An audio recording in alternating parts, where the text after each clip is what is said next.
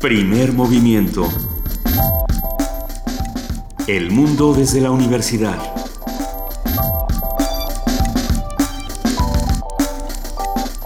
Muy buenos días, son las 7 de la mañana con dos minutos aquí en Radio UNAM y arrancamos primer movimiento de este día miércoles, jueves 3 de marzo de 2016. Querida Luisa Iglesias. Querido Benito Taibo, muy buenos días, muy buen día a todos los que nos escuchan esta mañana aquí en el 96.1 de FM. Eh, nos da muchísimo gusto poderlos acompañar esta mañana, así como todas de lunes a viernes de 7 a 10. Eh, muchas cosas van a ocurrir en este programa el día de hoy, pero bueno, arrancamos, arrancamos con notas de todo tipo. Por ejemplo, podríamos hablar de cómo el gobierno federal responde al contenido de este informe elaborado por la Comisión Interamericana de Derechos Humanos, la CIDH. Y bueno, bueno, lo que dice el gobierno es que que México no está viviendo una crisis de derechos humanos, que más bien este organismo internacional está teniendo una metodología que ya de entrada tiene un sesgo, que está llegando a conclusiones sin fundamento, que son, eh, bueno, vaya, que son precisamente infundadas.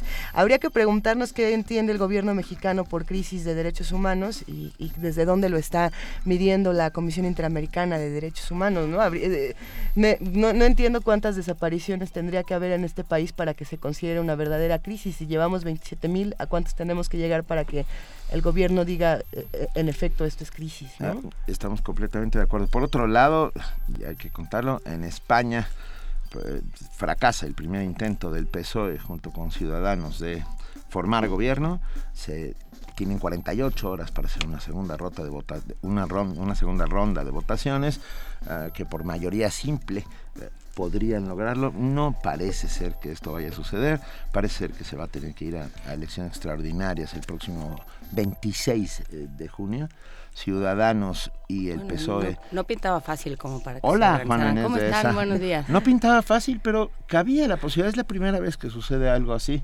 Ah, están muy polarizadas las, las fuerzas por un lado está el PP y Podemos que no pinta, yo no entiendo qué está pasando. Pablo Iglesias está, se nos está borrando. Se nos está, borrando. A mí me parece que lo que ocurrió con Pablo Iglesias fue que era una propuesta eh, muy buena que poco a poco ha ido perdiendo eh, credibilidad por muchas razones distintas y, sin embargo era un proyecto muy interesante. No, no, no queda del todo claro qué pasa con Podemos. Lo que sí queda claro es que no hay gobierno en España. No hay gobierno en España. No lo habrá en las próximas 24 horas y a menos de que suceda una suerte de milagro, no va a haber gobierno hasta que se convoquen nuevas elecciones en junio 26. Pero bueno, hoy es jueves y, y tenemos gastro, nuestra sección de gastronomía. Estará con nosotros Irving Quiroz, chef repostero independiente, autor de Laruz de panes mexicanos, ni más ni menos, y vamos a hablar de panes, masas madres, masas hijas, uh, todo lo que se puede hacer la con bolsa una masa. ¿Te trajiste un cacho de masa madre? Más bien me pidió que si podía venir al programa. Sí, después de los 200 años con la, con la masa madre, de que ya habla. Después de los 200 años la masa madre crea lenguaje propio y bueno, decidió que quería venir al programa, así que vamos a platicar con ella también. Ya verán lo que es una masa madre, porque es muy impresionante.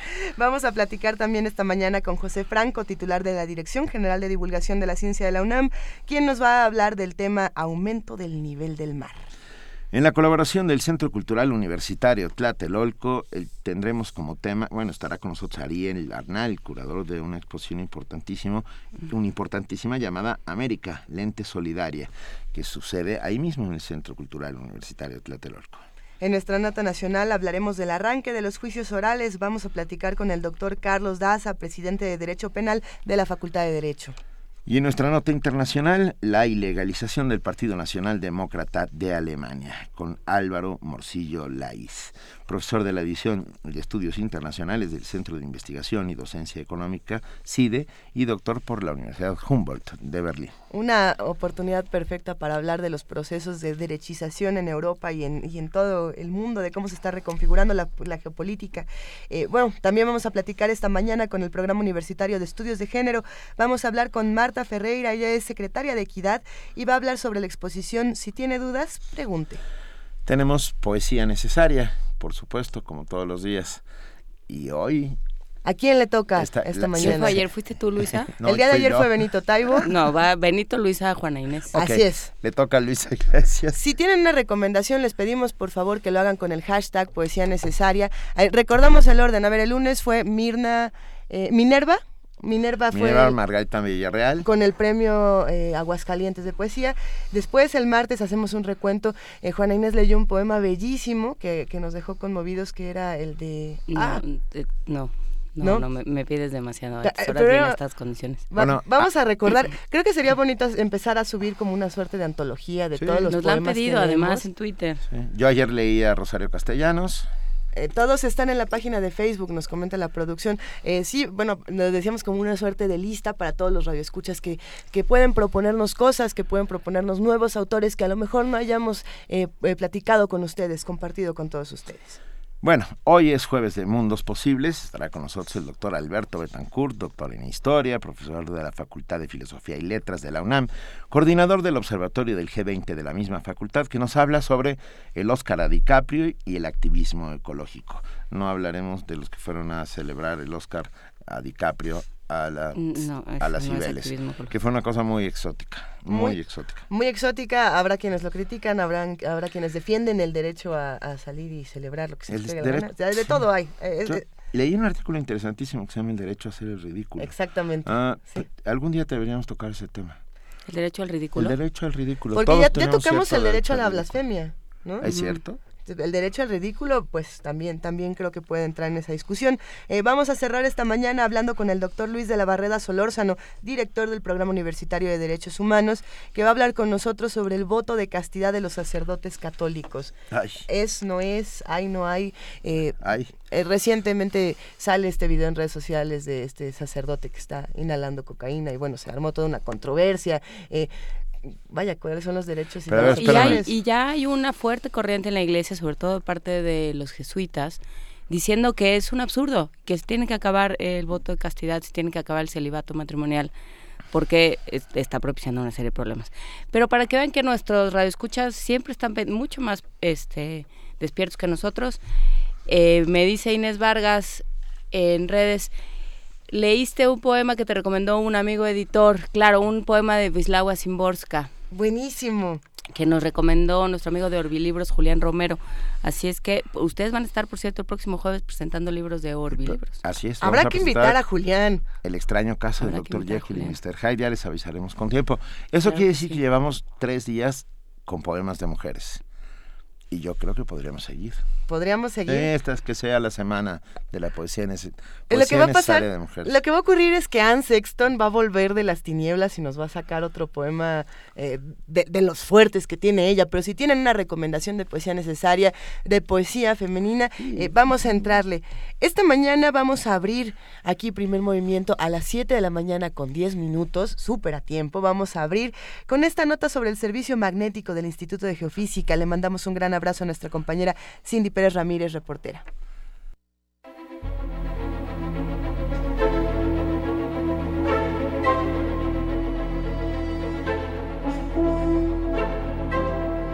¿Alguna vez se ha preguntado para qué se mide el campo magnético de la Tierra y cuáles son sus aplicaciones de esta peculiar labor en nuestra vida cotidiana? Desde 1947, la UNAM tiene a su cargo, a través del Instituto de Geofísica, un espacio de investigación que, entre otras cosas, se encarga de estudiar las implicaciones que tienen las variaciones magnéticas sobre el territorio nacional. Inicialmente conocido como Observatorio Magnético, el servicio respectivo desarrolla investigación que busca explicar la relación del magnetismo del planeta con los fenómenos sísmicos. Habla Esteban Hernández, coordinador del área. hemos encontrado eh, a partir de, la actividad que, nos afecta directamente como lo es la del Popocatépetl o la del volcán del fuego de Colima, que evidentemente hay efectos de la combinación eh, compleja y termodinámica de una cámara magmática y el, eh, magnetismo que, está asociado. Ha sido la, la relación de la de la corteza terrestre sometida a, a, esfuerzos y su respuesta también desde el punto de vista magnético, ¿no? Que hemos encontrado cierta relación. El investigador explicó a Radio UNAM que a raíz de las adecuaciones que se hicieron a la Ley de Protección Civil en 2014, el servicio magnético monitorea, además, las tormentas solares y magnéticas, por los daños que estos fenómenos provocan en la infraestructura eléctrica del país. Esta área trabaja conjuntamente el Servicio de Clima Espacial, recientemente creado en la Universidad Nacional. La tecnología actual que, que existe en nuestra sociedad puede verse afectada por un por un evento eh, relativamente fuerte que de hecho ya ha sucedido eh, a fines del siglo XIX una tormenta solar eh, tan tan fuerte que tuvo efectos muy muy importantes sobre la poca tecnología ingenieril que había en aquel entonces que se llama el evento Carrington. Entonces los, los gobiernos eh, establecen que si este fenómeno se, se volviera a repetir, tendría repercusiones pues eh, bastante importantes sobre la sociedad. Tenemos en la universidad eh, varios eh, eh, instrumentación para para detectar este tipo de fenomenología. Entre ellas tenemos un, un telescopio de, de centelleo interplanetario en Michoacán, tenemos un observatorio magnético en el Estado de México. El servicio opera actualmente en dos observatorios, Teoloyucan, Estado de México y Coeneo, Michoacán. Los datos que obtiene son enviados a Japón, Estados Unidos y Escocia, entre otras naciones, como parte de un protocolo en materia de investigación. Para Radio UNAM, Cindy Pérez Ramírez.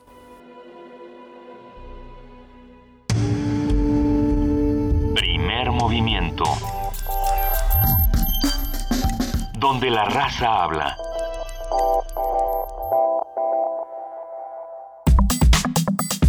Jueves gastronómico.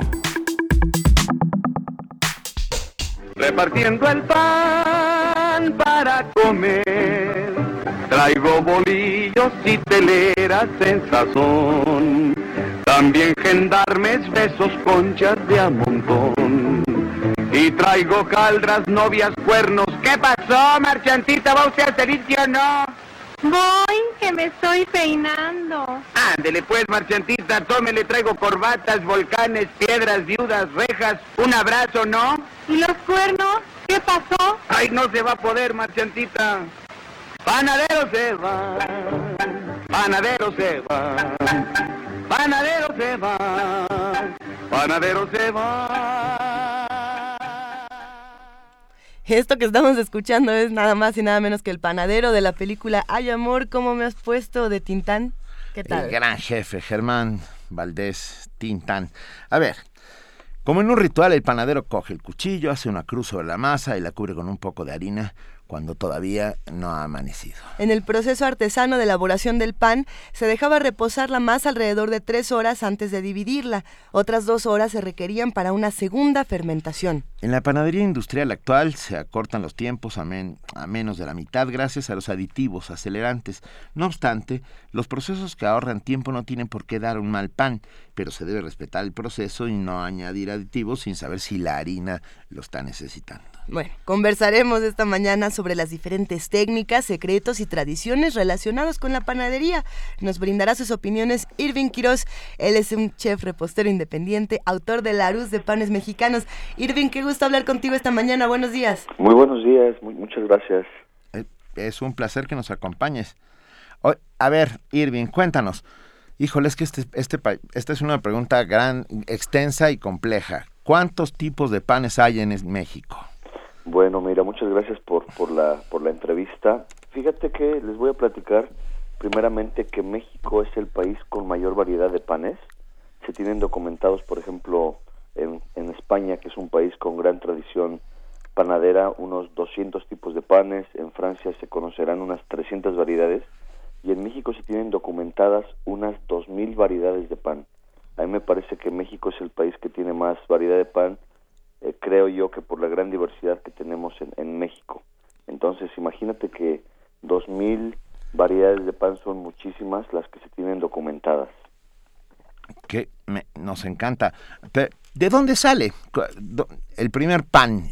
Do- ¿se- ¿Tenemos un registro de dónde se hizo o de dónde proviene? ¿El primer pan en México o el primer pan del mundo? El, el del mundo y luego el de México, ¿va? Mira, perfecto. Mira, el del mundo, es, como todas las casualidades, se cree que se hizo una mezcla de, granos por ahí ance- ancestrales. Nos imaginamos una harina un poquito gruesa de alguna alguna alguna semilla que fue molida un poquito para hacer una, una harina medio burda que se mezcló con agua, se mezcló con un poquito de miel y se dejó la intemperie en unas piedras calientes que estas fermentaron y con la cocción del rayo del sol después se encontró una masa cocida un poquito inflada y, y pues imaginemos un, pan de la época pues de los cavernícolas no entonces se cree que desde ahí el, pan existió por una muy buena casualidad y pues en México realmente el pan era algo pues yo digo que fue una sabrosa tradición que llegó a, México gracias a la conquista. Antiguamente se utilizaba el pan de maíz como como ofrendas era una mezcla de, de harina de maíz con, con agua con un poquito de, sal y ahí existía el, el, pan el pan de maíz pero hasta la llegada de Hernán Cortés fue cuando cuando se empezó a hacer el, el maíz con con trigo. Por ahí del año de 1525 se exigía a muchas panaderías que, que se vendieran los panes en las en las plazas públicas y solamente había que tener un poco de algunas cualidades que el pan estuviera bien cocido para que no se desmoronara que tuviera sal que tuviera el mismo tamaño y, pues ese fue el, primer pan que llegó a México. Qué maravilla. Oye, llevamos dos días calentando esta conversación que estamos teniendo contigo, Irving Quiroz, chef repostero independiente, y hemos hablado solamente algunos atisbos de la mítica, ahora sí que mítica masa madre. Mítica, legendaria, milenaria masa madre, ¿de dónde viene y por qué todos dicen que está viva en nuestro refrigerador? Muy bien, yo tengo masa madre viva en mi refrigerador desde hace años, en verdad que es algo algo muy muy interesante. Lo voy a tratar de platicar de manera muy muy sencilla. Una masa eh, normal, común y corriente es una mezcla de harina, sal, levadura y un poquito de, de agua, ¿no? Entonces la levadura es lo que hace que, que fermenten las masas. Pero una masa madre es solamente una mezcla de harina, agua y un poquito de suerte, así, así lo llamo yo. Entonces, de repente, si yo mezclo con mis manos harina de, de, centeno, que es una harina un poquito más sucia, por así decirlo, con agua y harina de trigo, yo, yo así con, con mis manos casi, casi, pues, pues sin lavar, o sea, sí hay que tener la, la higiene adecuada, pero yo voy a mezclar mi, masa y esta masa la dejamos a temperatura ambiente durante 24 horas. Al día siguiente va a parecer que a la masa no le pasó nada entonces lo que hay que hacer es agregarle un poquito más de harina y un poquito más de agua. Y esta mezcla con mis manos la vuelvo a, mezclar y aparentemente la masa pues no tiene nada de, vida, es, una masa inerte. Entonces al día siguiente lo que va a pasar es que voy a volverle a agregar un poquito de harina, un poquito de agua y con mis manos le vuelvo a dar vuelta. Es importante utilizar agua de, de garrafón porque el agua de grifo viene clorada y ese cloro haría que, que murieran las, los, los fermentos, los, micro, los microorganismos que se van generando. Entonces yo siempre digo que es un, con un poquito de suerte, pero siempre pasa que después del cuarto día, quinto día, cuando lo dejamos a temperatura ambiente a la intemperie, empezamos a tener una masa que empieza a burbujear y eso es fermentos que de manera natural empiezan a producirse en el pan. Entonces, esto es un iniciador de la masa madre y después de unos cinco días vamos a empezar a dar cuenta que la masa empieza a crecer y a, y a tener una hinchazón considerable. Entonces ya lo que vamos a hacer en este momento es guardarla en refrigeración y cada semana vamos a irle agregando una parte de agua y una parte de, de harina. Vamos a mezclarla, dejarla por afuera, afuera del refrigerador todo el día, vamos a ver que la masa va a inflar y esta masa la podemos guardar durante una o dos semanas. Entonces, eso básicamente es una, una masa madre sería algo así como, como una masa que ha fermentado de manera natural sin el uso de levaduras. Pero esta masa, lo más importante es que es el inicio de un pan que podemos usar para hacer una masa que en Estados Unidos se le conoce como masa agria o el sourdough. Entonces, si yo mezclara una parte de harina con un poco de sal y una mitad de masa madre, yo voy a lograr una masa que va a fermentar, solamente que la masa madre o el, o el pan de, masa madre, la cualidad que va a tener o la característica es que va a ser un, un pan de una fermentación muy lenta, es decir, que yo voy a preparar un pan y a lo mejor en cuestión de 6, 7 horas o un, una, de una noche a la otra, vamos a tener un pan bien inflado y es ahí donde se hornea, pero realmente la, lo maravilloso de, de, hacer una masa madre es que a partir de cero levaduras vamos a tener un uh -huh. pan bien fermentado y por eso se guarda en la nevera para mantener vivo de alguna manera nuestro cultivo. Yo tengo una, una masa madre que, que va a cumplir el, el 15 de mayo un año y cada, año, cada semana trato de, de darle una, una mezcladita, una renovadita. Cuando salgo de, de viaje por trabajo le pido a mi mujer que lo haga y pues es un hijo más de, de nosotros. ¿no? Oye, I- Irving, ¿está viva esa masa madre que vive en tu refrigerador? Sí, está viva. Fel- feliz cumpleaños Feliz adelantado. cumpleaños a la masa, a tu masa, ma- a tu Muchísimas masa gracias. madre. ¿Y cómo, se ya- cómo sabe uno que ya se murió la masa madre? Mira, realmente cuando se muere la masa es cuando tú la descuidas. Las, los seres humanos pues necesitamos siempre temperatura, humedad, oxígeno, algo de alimento. Entonces cuando tú sacas tu masa que la has descuidado durante días y de repente le avientas un poco de alimento y agua, que el agua también contiene oxígeno, y tú lo mezclas, pero después de dos horas te das cuenta que la masa no tuvo nada de, de crecimiento, no, no, no ha fermentado, en ese momento pues, sabes que, que tu masa está, está muerta y hay que empezar de alguna manera pues desde cero. Entonces siempre hay que tener un poquito de cuidado. Inclusive hay panaderías en Francia que se tiene registrado que tienen masas madres desde hace más de 200 años Wow. y esta masa madre ellos la están alimentando. Hay una persona que se encarga de alimentarla y que siempre se está haciendo cargo de tener siempre la masa madre viva. Hay una panadería importantísima en París que se llama La Polaine, que alguna vez sufrió un incendio y pues se murió la masa madre. Entonces ahora lo que hacen las, las, las panaderías de tradición es que tienen masa madre congelada así en, en congeladores, Cri- ultracongeladores. con ¿Criogenia? Exactamente, exactamente. Y las tienen en bancos suizos. Y en caso de que una sufriera un desperfecto a la panadería o se quemara o algo así, ellos pueden recuperar un poco de esta masa madre y surgir, y ya no surgen desde cero, ¿no? ¿Y quién cuida esas masas madres? Yo estoy muy angustiada con... Un Pues par de normalmente- banqueros suizos. Imagínate.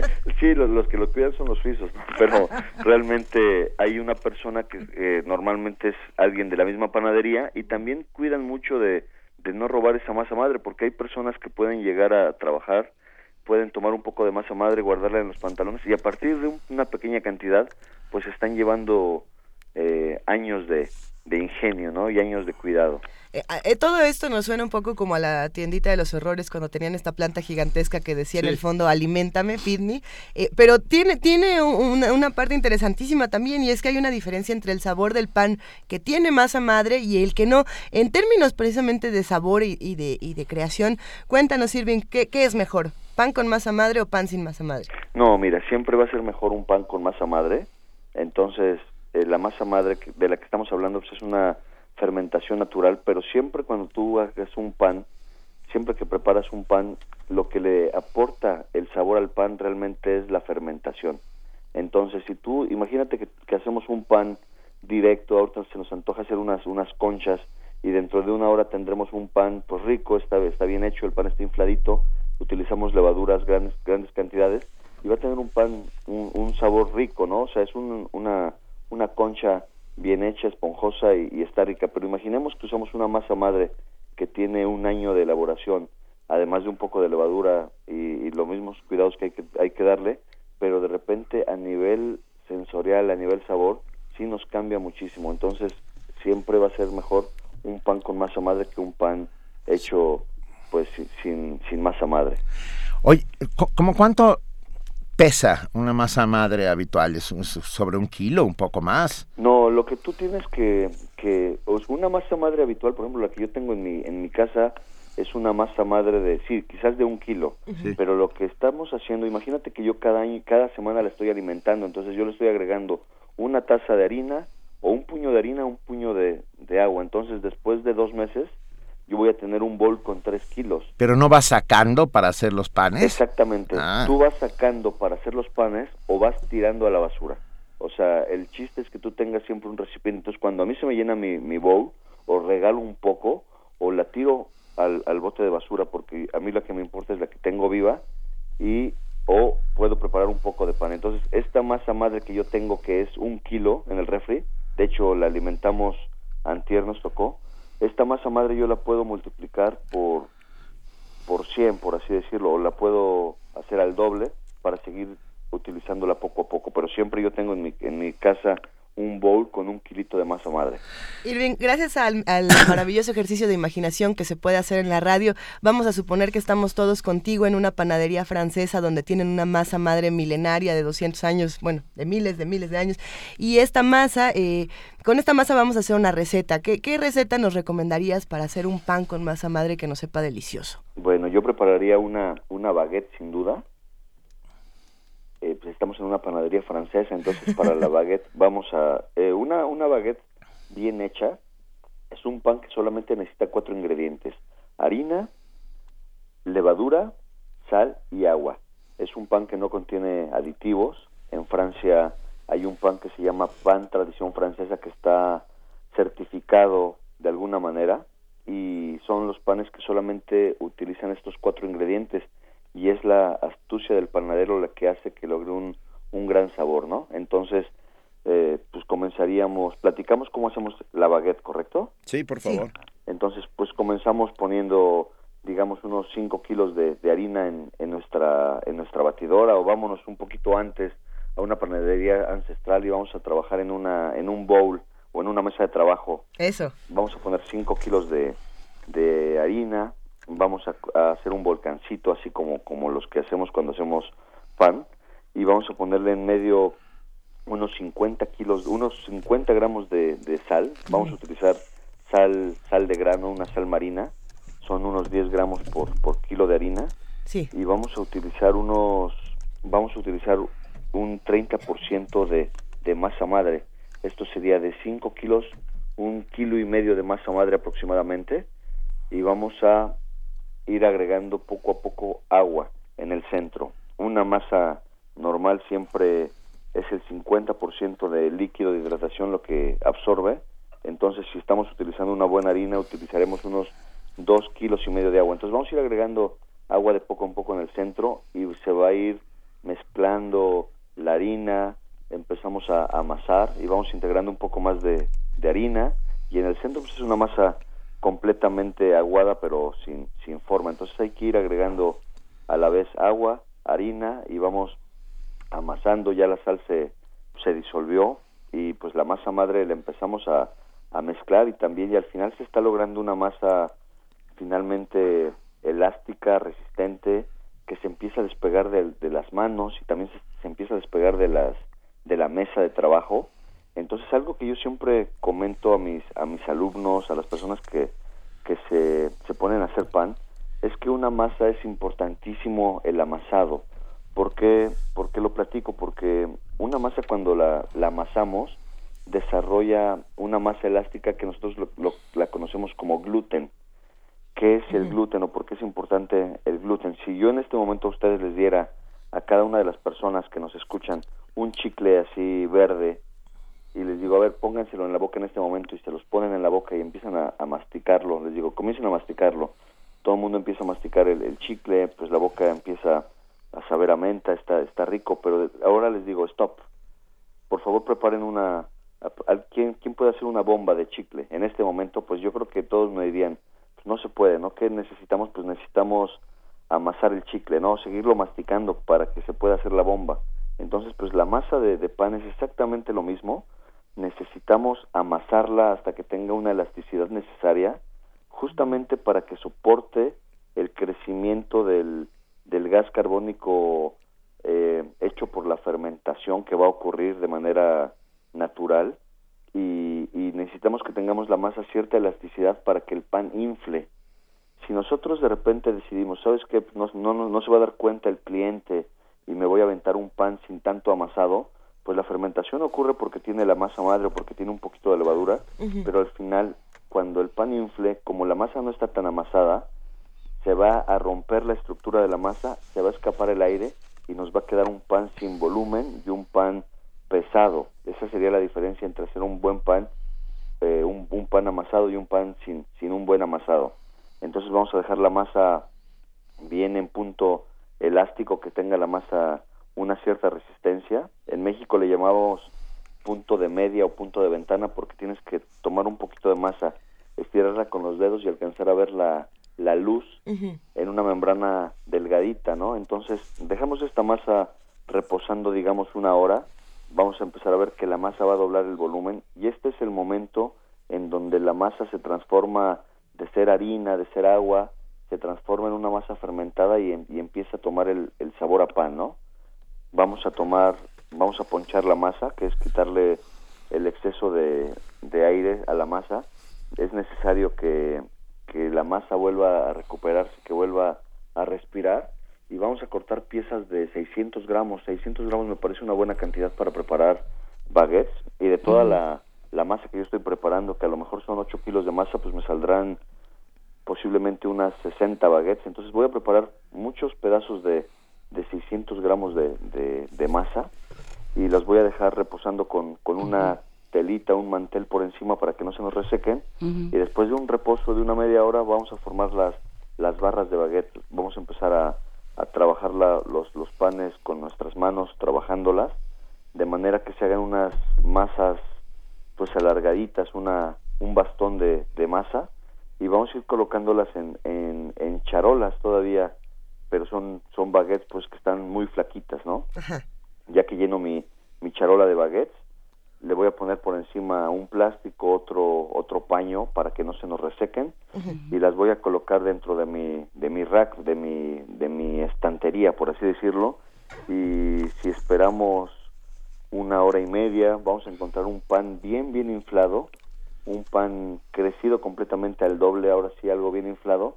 Prendemos nuestro horno muy caliente a unos 240 grados centígrados uh -huh. y el último paso de, de, la baguette es hacerle el greñado o el corte. Entonces, con una navaja, yo voy a cortar mi, mi baguette, le voy a dar seis, seis cortes así diagonales por arriba y el, se meten pues los, las charolas de, de, de baguettes al horno bien caliente, se cierra el, el, horno y en ese momento se vaporiza un poquito, es, es aventarle un poco de agua al horno caliente o hay hornos muy sofisticados que apretando un botón por adentro tiene un poquito de aspersión de, de agua.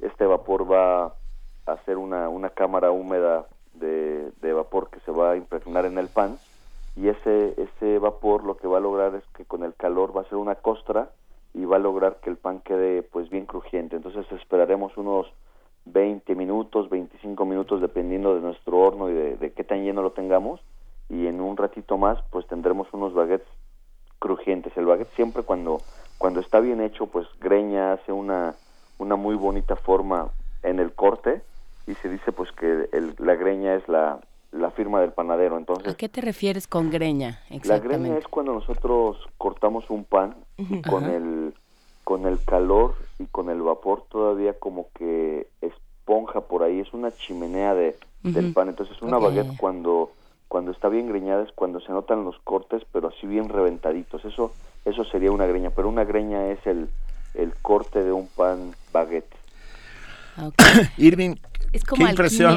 sí, no, Tiene bueno. una cosa de alquimia. ¿Cómo aprende uno a hacer pan? Esta ¿Cómo? cabina ya está llena de harina, ¿eh? durante, durante cuánto tiempo se para uno frente, junto a un panadero y lo ve trabajar para aprender a hacer pan? Bueno, yo creo que esto es un trabajo de, de oficios. Uh -huh. Normalmente los panaderos es un trabajo que se aprende de, de generación en generación.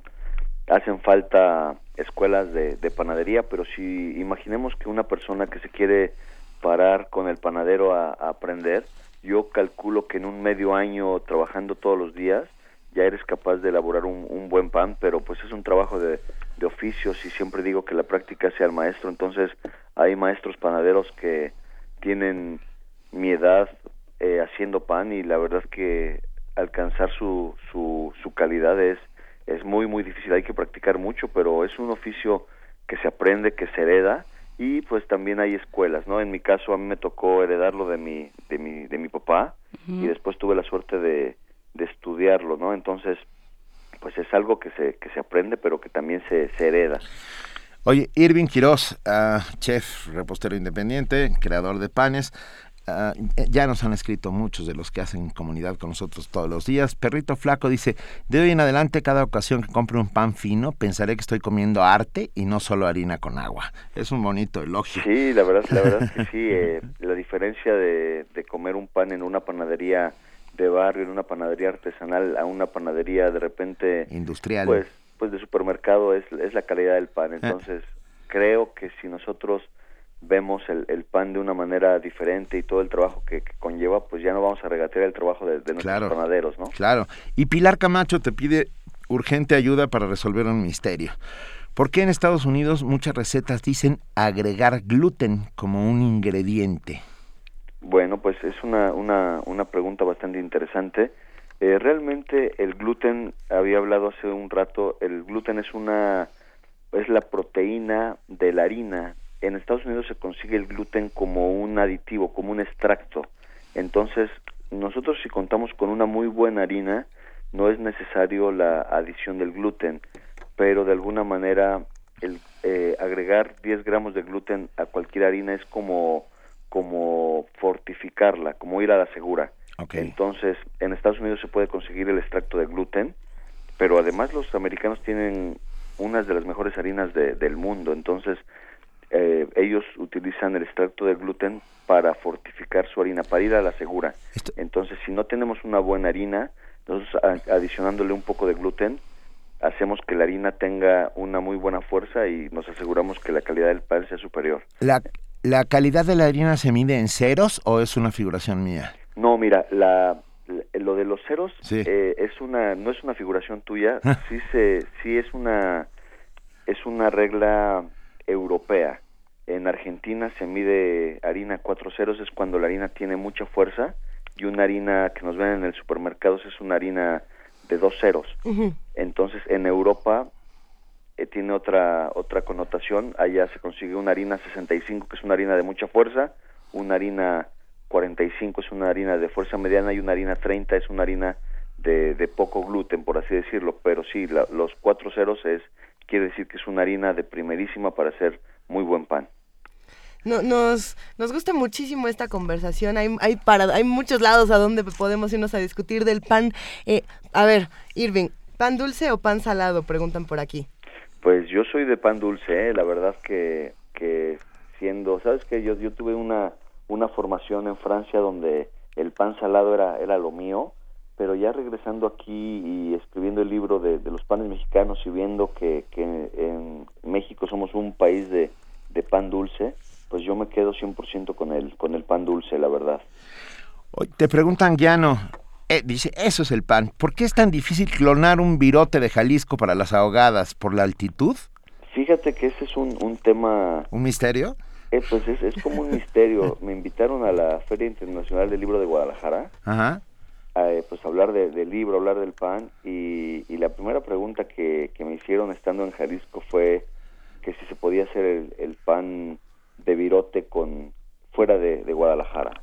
Entonces yo como yo siendo más técnico o un poquito más más estudiado de la panadería, yo creo que es la pues que se puede clonar un pan fuera de Guadalajara, pero cuando lo he intentado hacer, fíjate que es un poquito complicado. Entonces, de repente los panes de, por ejemplo, vamos a hablar del virote específicamente, se debe al, al agua que se utiliza en el lugar. Por ejemplo, hay panes que son imposibles de clonar. Por ejemplo, hay un, hay un pan importantísimo que ya es mundialmente famoso, que es el sourdough de, de la bahía de San Francisco. Y realmente la, la bahía de San Francisco, el agua de San Francisco hacen que la masa madre de alguna manera tenga otro, otro sabor. Entonces eso pasa con el pan de, de las tortas ahogadas del virote en Guadalajara. Podemos hacer otro tipo de virote, pero y yo inclusive estuve haciendo tortas ahogadas hace dos semanas, me invitaron a un restaurante y yo como repostero hice quise hacer un, un platillo con pan, bueno como como panadero, quise hacer un platillo con pan y presenté unas tortas ahogadas y llegaron, eh, en verdad estaban muy ricas, estaban bien hechas, pero llegaron clientes de Jalisco que, que al morderlo y ellos son los expertos y ellos me decían, está muy bueno tu pan, pero no es igual al de Jalisco, entonces yo creo que es la la el agua que se utiliza por allá para poder clonar una una, una torta ahogada. Entonces la próxima vez que vaya a Guadalajara, en vez de, equipaje, traer un poquito de agua escondida y intentaremos clonarla. Como quien la trae del Jordán. Sí, exactamente. O de Tlacote, ¿te acuerdas del agua de Tlacote? Tlacote en Querétaro. Sí. Oye, Irving, a ver, ¿dónde, ¿dónde una escuela para aprender a hacer pan en México, en el DF? Mira, en, en México, ayer me hicieron esa pregunta por, por Facebook En DF hay una muy buena escuela que es la el Centro de Capacitación de la CANAIMPA, es la Cámara Nacional de la Industria de la Panificación. Está en la colonia Doctores y ellos tienen muy buen tienen muy buenas instalaciones para aprender a hacer eh, pan. Las personas que aprenden ahí son miembros mismos de la de la Asociación de Panaderos, por así decirlo, y de repente a las personas no les gusta tomar clases con profesionales porque piensan que, que están en otro nivel, pero ahí puedes ir a aprender desde cero. Y una buena escuela de panadería, yo te podría recomendar eh, a Maricú, que está ahí en el Pedregal, y ella siempre es una escuela de, se llama Maricú Ortiz, y es una escuela de tradición repostera y, y panadera, me parece que es de lo mejor en México.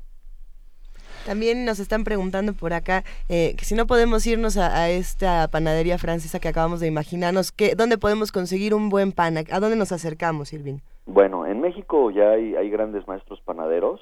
Eh, por ejemplo, si no podemos ir a, a la Polain, Ajá. yo me iría, hay una panadería en DF que a mí me parece que Carlos Ramírez Roure es un gran maestro panadero. Él tiene una panadería que se llama Sucre y Cacao. Es buenísimo. Mm, buenísimo. Él puede hacer muy buen pan. Este Da Silva también está haciendo muy buen pan. Hay unas personas que se llaman Masa Madre que también están haciendo un gran pan y hay un hay un chico que se llama Kenny Curi que también él está haciendo un buen pan. Todos son de la de la misma escuela y pues realmente son artesanos que se dedican al oficio y que están haciendo pan. Yo le llamaría pan hecho sin prisas, en Sí. Si necesita el pan fermentar 48 horas ellos se lo dan y al final el sabor es indiscutible, pero me parece que la mejor rosca de reyes que, que conseguimos en temporada es la de la de Carlos Ramírez Roure de Sucre Cacao, sin duda. ¿Conoces la Tour de Pelis? No, no la conozco. Ah, está aquí en el sur, en, en el centro comercial Santa Teresa, es realmente, pero su- eh, hay hay lugares donde No, hay comprar que buen pan. Sí, sí, hay lugares. ¿Te gusta el pan quotidien? Sí, me gusta el pan cotidiano. Hace poco también probé el pan de Eric Kaiser, que es un maestro Ah, eh, alemán que vive en Francia. Él es como el, el padre de la panadería moderna. Y también su pan, fíjate que es bastante, bastante bueno. ya sé de cuál hablas. Sí. Estoy, estoy por salir corriendo por comprarme unos... Ay, ¿qué te puedo Un decir? pancito dulce. Un pan dulce para remojar con este café que Y tengo ya aquí. vamos a entrar al, al pan mojado, que siempre es un tema que nos lleva a lugares muy espantosos. No, es cierto. el Muchísimas pan- gracias. Ah, ¿Tú mojas ver, el pan en el café o en el chocolate? ¿Perdón? ¿Mojas el pan en el café o en el chocolate? Pues sí, siempre, Pues sí. siempre... La única que no lo hace en la historia de la humanidad es Juana Inés de ese. No, ya somos varios que, Sí, que no pensamos que nunca- el pan es insumergible. Nunca, Juan Inés, ni siquiera en tu peor momento.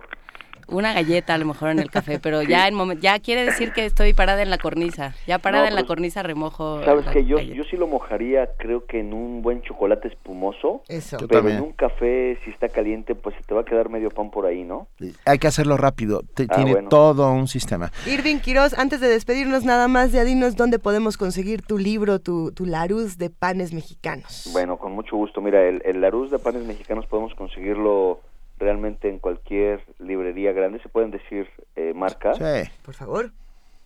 Vamos- Ga- Gandhi. Vamos a conseguirlo en Gandhi. Gandhi tiene una muy buena red de, de distribución. Palacio de Hierro, Sanborns, Liverpool, prácticamente en todas las librerías importantes del país. Gracias a, a Dios es un, es un Larus y Larus se, se distribuye solo. Entonces es un libro que se ha vendido muy bien. El año pasado estuvo en los más vendidos de los libros de, de arte.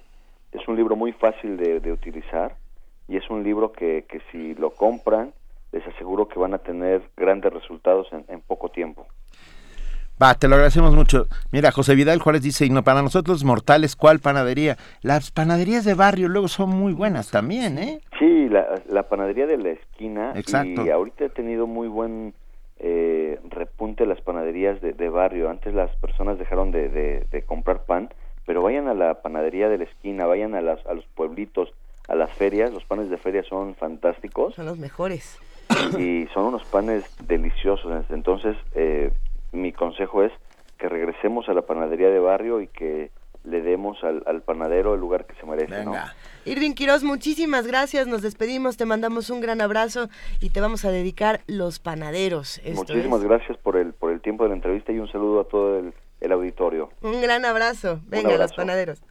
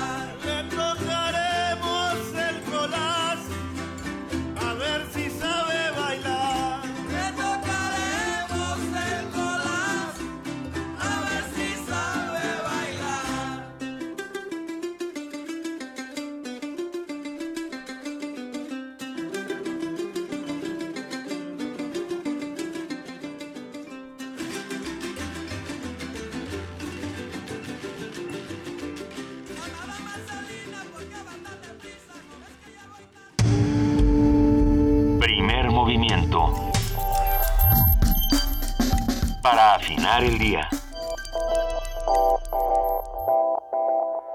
Son las 7 de la mañana con 50 minutos de este marzo 3, es jueves, y vamos a platicar esta mañana con José Franco, titular de la Dirección General de Divulgación de la Ciencia de la UNAM. Muy buenos días, Pepe, ¿cómo estás? Muy buenos días, Luisita. Muy, muy bien, muy bien. Espero que todos ahí en la cabina estén muy bien. Como sabes, siempre nos da muchísimo gusto escucharte y nos pone de buen humor platicar contigo. Vamos a hablar esta mañana del aumento del nivel del mar. ¿Qué te parece? ¿Qué te parece que tenemos un aumento que se está acelerando el nivel del mar. Acaba de salir un estudio eh, en donde pues ha habido ha habido una medición, yo creo que de las este, eh, más eh, completas que se han hecho recientemente sobre el incremento del nivel del mar, lo cual yo creo que debe de preocuparnos muchísimo.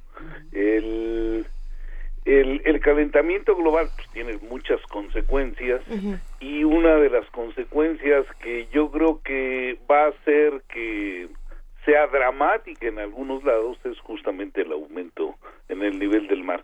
Hay países que son islas, eh, por ejemplo en Polinesia, que tienen una altura pues de, de, un par de metros sobre el nivel del mar, eh, las islas, y esas islas van a quedar sumergidas eh, para para mediados finales del siglo si las cosas siguen igual. Vanatú.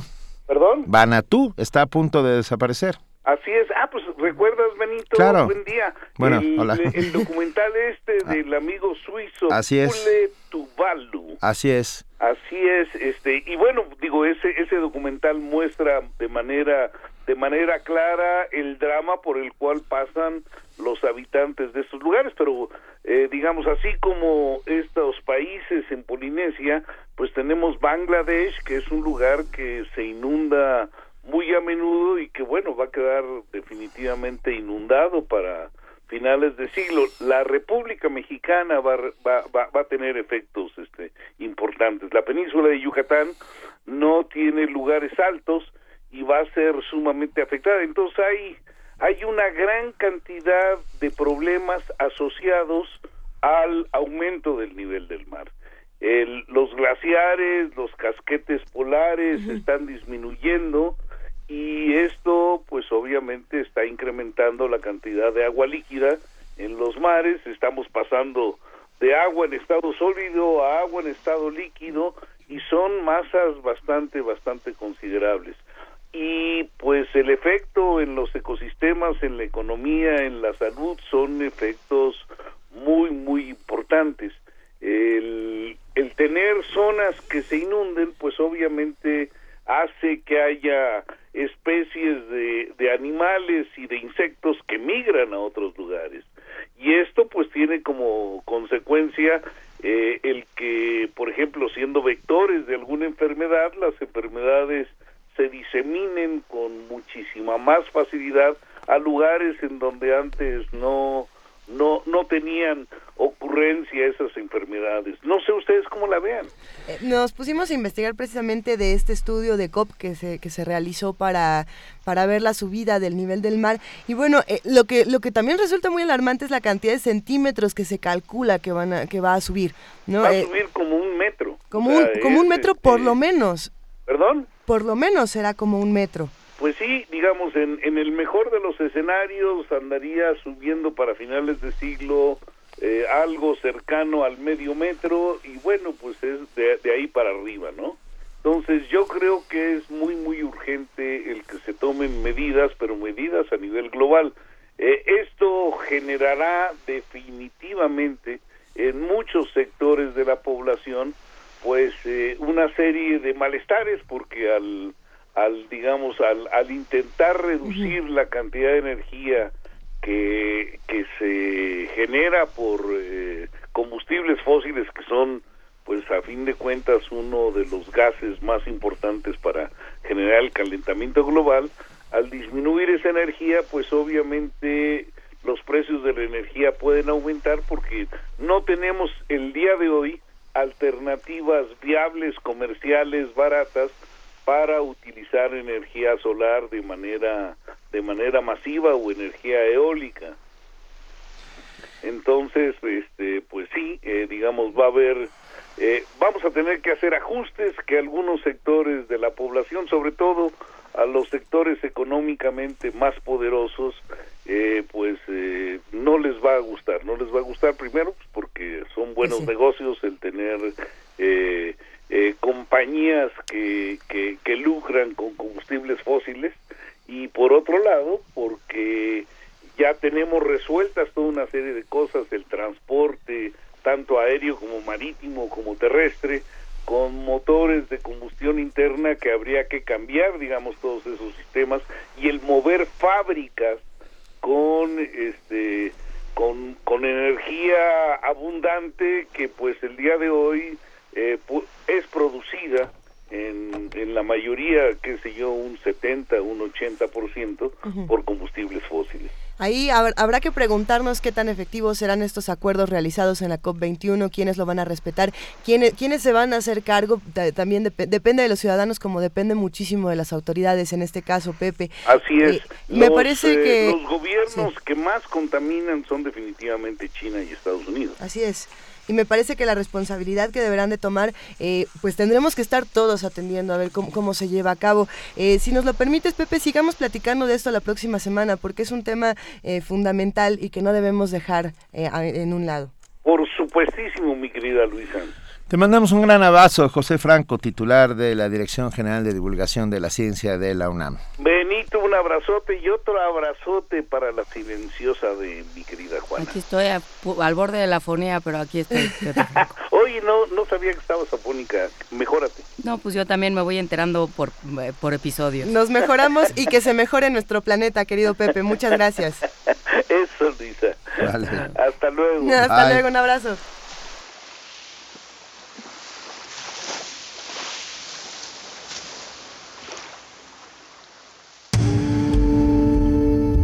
Primer movimiento.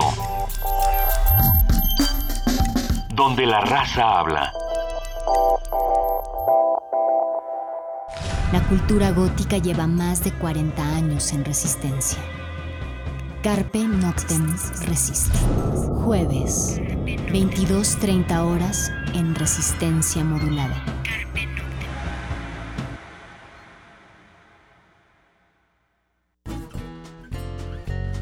Mi familia, mi gente, mis raíces, mis propuestas. En la Ciudad de México residen nuestras historias y forjamos nuestras vidas. Las y los ciudadanos construimos esta gran capital. Participamos, nos respetamos y convivimos democráticamente. Yo soy mi ciudad y vivo con sus valores. Instituto Electoral del Distrito Federal.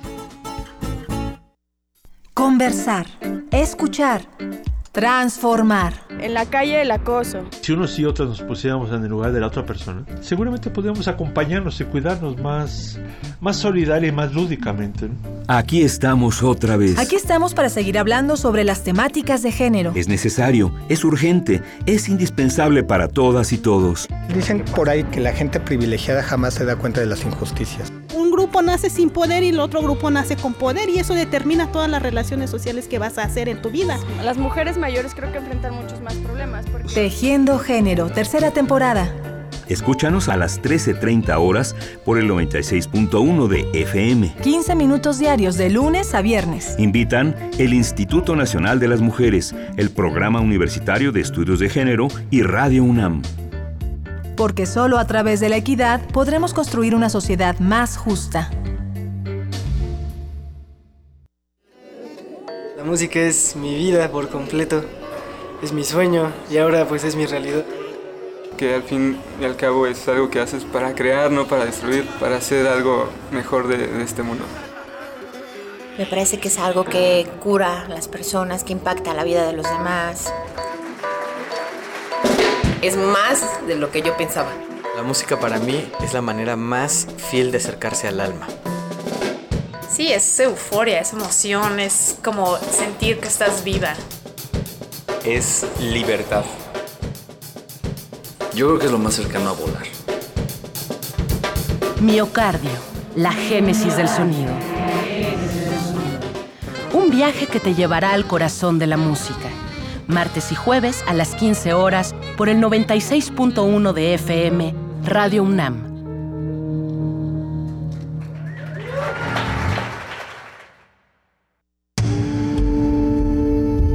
Primer movimiento. Información azul y oro.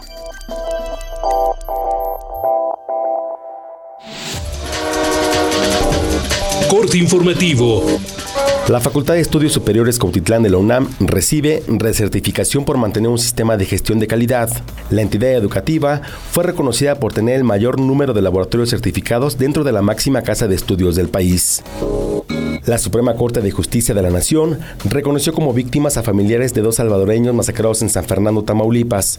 La Procuraduría General de la República deberá dar acceso a los expedientes, peritajes y averiguaciones previas.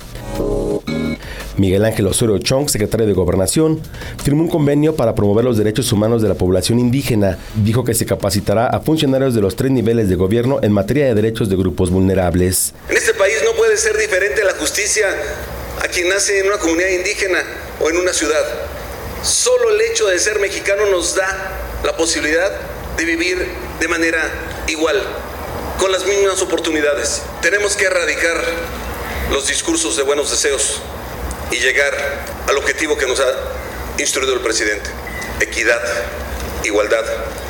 No hay mexicanos de segunda y no hay mexicanos de primera.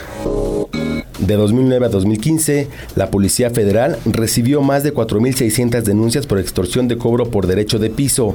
Las entidades con mayor índice son Tamaulipas, Guerrero, Chiapas, Coahuila, Michoacán, Estado de México y Veracruz. La Constitución de la Ciudad de México podría ser sometida a referéndum, afirmó Porfirio Muñoz Ledo, coordinador general para la reforma política en la capital del país. El objetivo es abrir un canal de participación ciudadana para la aprobación del contenido y redacción del documento. José Calzada Rovirosa, titular de la Secretaría de Agricultura, Ganadería, Desarrollo Rural, Pesca y Alimentación, aseguró que no habrá incremento en el precio de la tortilla. Afirmó que el costo de los insumos es estable, por lo que no hay motivo que justifique el alza. José Graciano de Silva, director general de la Organización de las Naciones Unidas para la Alimentación y la Agricultura, lamentó que América Latina tenga más de 34 millones de personas que sufren hambre, a pesar de ser la región del mundo que más exporta alimentos. La región necesita capitalizar aún más su rol como potencia agroalimentaria, apoyando la agricultura familiar, desarrollando las zonas rurales y ahí donde aún se concentran los mayores focos de pobreza y hambre. Hasta aquí el reporte, en una hora más información. Primer movimiento. Donde todos rugen, el puma ronronea. Son las 8 de la mañana con 3 minutos. ¿A ustedes les gusta el Centro Cultural Universitario Tlatelolco? Ese que, como les decíamos, está... Eh, ¿Dónde estaba? Al sur de, al sur de Canadá al y al de norte de la frontera y al oeste del sol, como diría Haruki Murakami. Ese, ese lugar maravilloso que pueden encontrar en la literatura, que pueden encontrar en su ciudad, el Centro Cultural Universitario Tlatelolco, que propone una alternativa eh, tanto para jóvenes como para niños, como para todas las edades, que tiene talleres, que tiene exposiciones. Bueno, pues qué mejor que platicar esta mañana con, Ariel Arnal. Él, él es el curador de una exposición que se va a presentar aquí estos últimos días de la exposición América Lente Solidaria, que está en el Centro Cultural Universitario Tlatelolco. Muy buenos días, Ariel. Muy buenos días, muy buenos, eh, muy buenos días, eh, Benito, eh, Luisa, eh, ¿cómo están ustedes? Eh, estamos muy bien. ¿Cómo ¿Todo listo? Todo listo aquí desde Nicaragua para ustedes. Ah, ya decíamos que so- sonabas lejos. Exactamente, la tierra de Darío. ¿Qué está pasando en Nicaragua? Cuéntanos qué, vas a- qué va a pasar en Tlatelolco. De Nicaragua a Tlatelolco. De Nicaragua a Tlatelolco, pues bueno, tenemos en Tlatelolco tenemos justamente una fotografía inédita de eh, Julio Cortázar y Carol Dunlop en las exequias de eh, Carlos Fonseca Amador. Es una fotografía que tienen que ir a ver porque nunca se ha publicado, nunca se ha exhibido y ahí la tenemos en Tlatelolco. Carlos Fonseca Amador, fundador del FMLN, ¿no? Del eh, FSLN, exactamente, del Sandinista. No, de, de Honduras, ¿no? No, no, no, Ay, Nicaragua. me perdí. Sí, pues no importa, somos todos, eh, justamente la exposición lo que quiere es recordarnos que somos todos latinoamericanos muy parecidos. Eso. Así que no te preocupes, de ahí viene la confusión. To- Todos muy parecidos y sin embargo tantos contrastes que podemos encontrar y que podemos expresar a partir de la imagen. Eh, estas, estas imágenes inéditas, ¿qué, qué podemos encontrar? Platícanos, eh, ¿cómo va a ser este recorrido? Este, la, la exposición la tenemos dividida básicamente en cuatro secciones. Una que es una, una pequeña introducción eh, con una fotografía, un fotomural eh, muy representativo. Es Juegos de Guerra de 1965 de Rodrigo Moya, nuestro fotógrafo estrella. Un fotomural gigante que es un niño montado en un tanque jugando eh, durante la invasión norteamericana, que el pueblo eh, eh, eh, dominicano en ese momento se toma la toma el ejército, a- apoya un sector del ejército. Después dura poco, evidente, como ya sabemos, ¿no? Pero es una eh, es una foto representativa de toda la exposición. Está dirigido a la juventud, a los jóvenes mexicanos, por eso el niño. Eh, pretende ser una exposición muy optimista, por eso el niño sonriendo, jugando. Y detrás de todo ello, la situación política de América Latina de los años 60, 70 y 80, que son unas décadas de eh, muchos movimientos sociales, de efervescencia social, de eh, propuestas sociales, también represión por parte de los distintos estados y, pues, desgraciadamente, nuestra época de oro de las dictaduras latinoamericanas también, ¿no? Y a partir de cuatro ejes queremos mostrarle a los jóvenes mexicanos algo que en aquella época era muy valioso, que pues, sucedía todos los días, que se vivía todos los días de manera natural, que era la solidaridad. Eh, tenemos el de la introducción, tenemos después la parte que sería realidades, que hemos llamado realidades, que es cómo era América Latina en aquella época, por qué de las injusticias sociales. Después vamos a tener una parte de represión, cómo el Estado reprimía cualquier eh, manifestación a favor de la dignidad, de la justicia, de lo que fuera. Y después vamos a tener la parte de rebelión, que a su vez está subdividida en tres. Una rebelión civil, los sindicatos, las ollas comunes, eh, los movimientos sociales urbanos. Después vamos a tener lo que ya hemos llamado rebelión armada, que sería el caso de Nicaragua, eh, Cuba y eh, Cuba, Guatemala y un pedacito, eh, una, una fotografía de El Salvador, porque no teníamos más. Ahora explicaré por qué no teníamos más. Y finalmente, rebelión, lo que llamamos rebelión triunfante, que sería cómo esa rebelión llega a, a tomar el poder y forma parte del Estado. Cuba, Nicaragua y Chile. Y por último, este lugar de cultura donde tratamos de amalgamar la cultura popular con la intelectual, que era lo que en aquella época se trataba de hacer, y ahí es donde vamos a encontrar esa fotografía inédita de Julio Cortázar. Básicamente. No, bueno, qué, qué maravilla. Mira, mira, los amigos que hacen comunidad aquí en Primer Movimiento, como José Morín, pregunta, dice, me gustaría que explicaran el término curador. ¿Cuáles son las funciones de un curador? Ajá. Un curador en arte afortunadamente no tiene nada que ver con medicina, porque si no yo estaría matando gente. este, eh, el curador lo que hacen, en Europa se le llama comisario, que también es otro nombre que suena raro, ¿no? Es la persona que decide, que busca la obra, que tiene cualquier otra formación, no, no necesariamente es un fotógrafo, en mi caso pues soy un investigador de la foto, nada más, y lo que, lo que un curador hace es eh, juntar la obra, tratar de contar una historia. Sí. Contar una historia a partir de la obra que tiene. En este caso sería fotografía. Puede ser con pintura, puede ser con escultura, con cine, con cualquier cosa.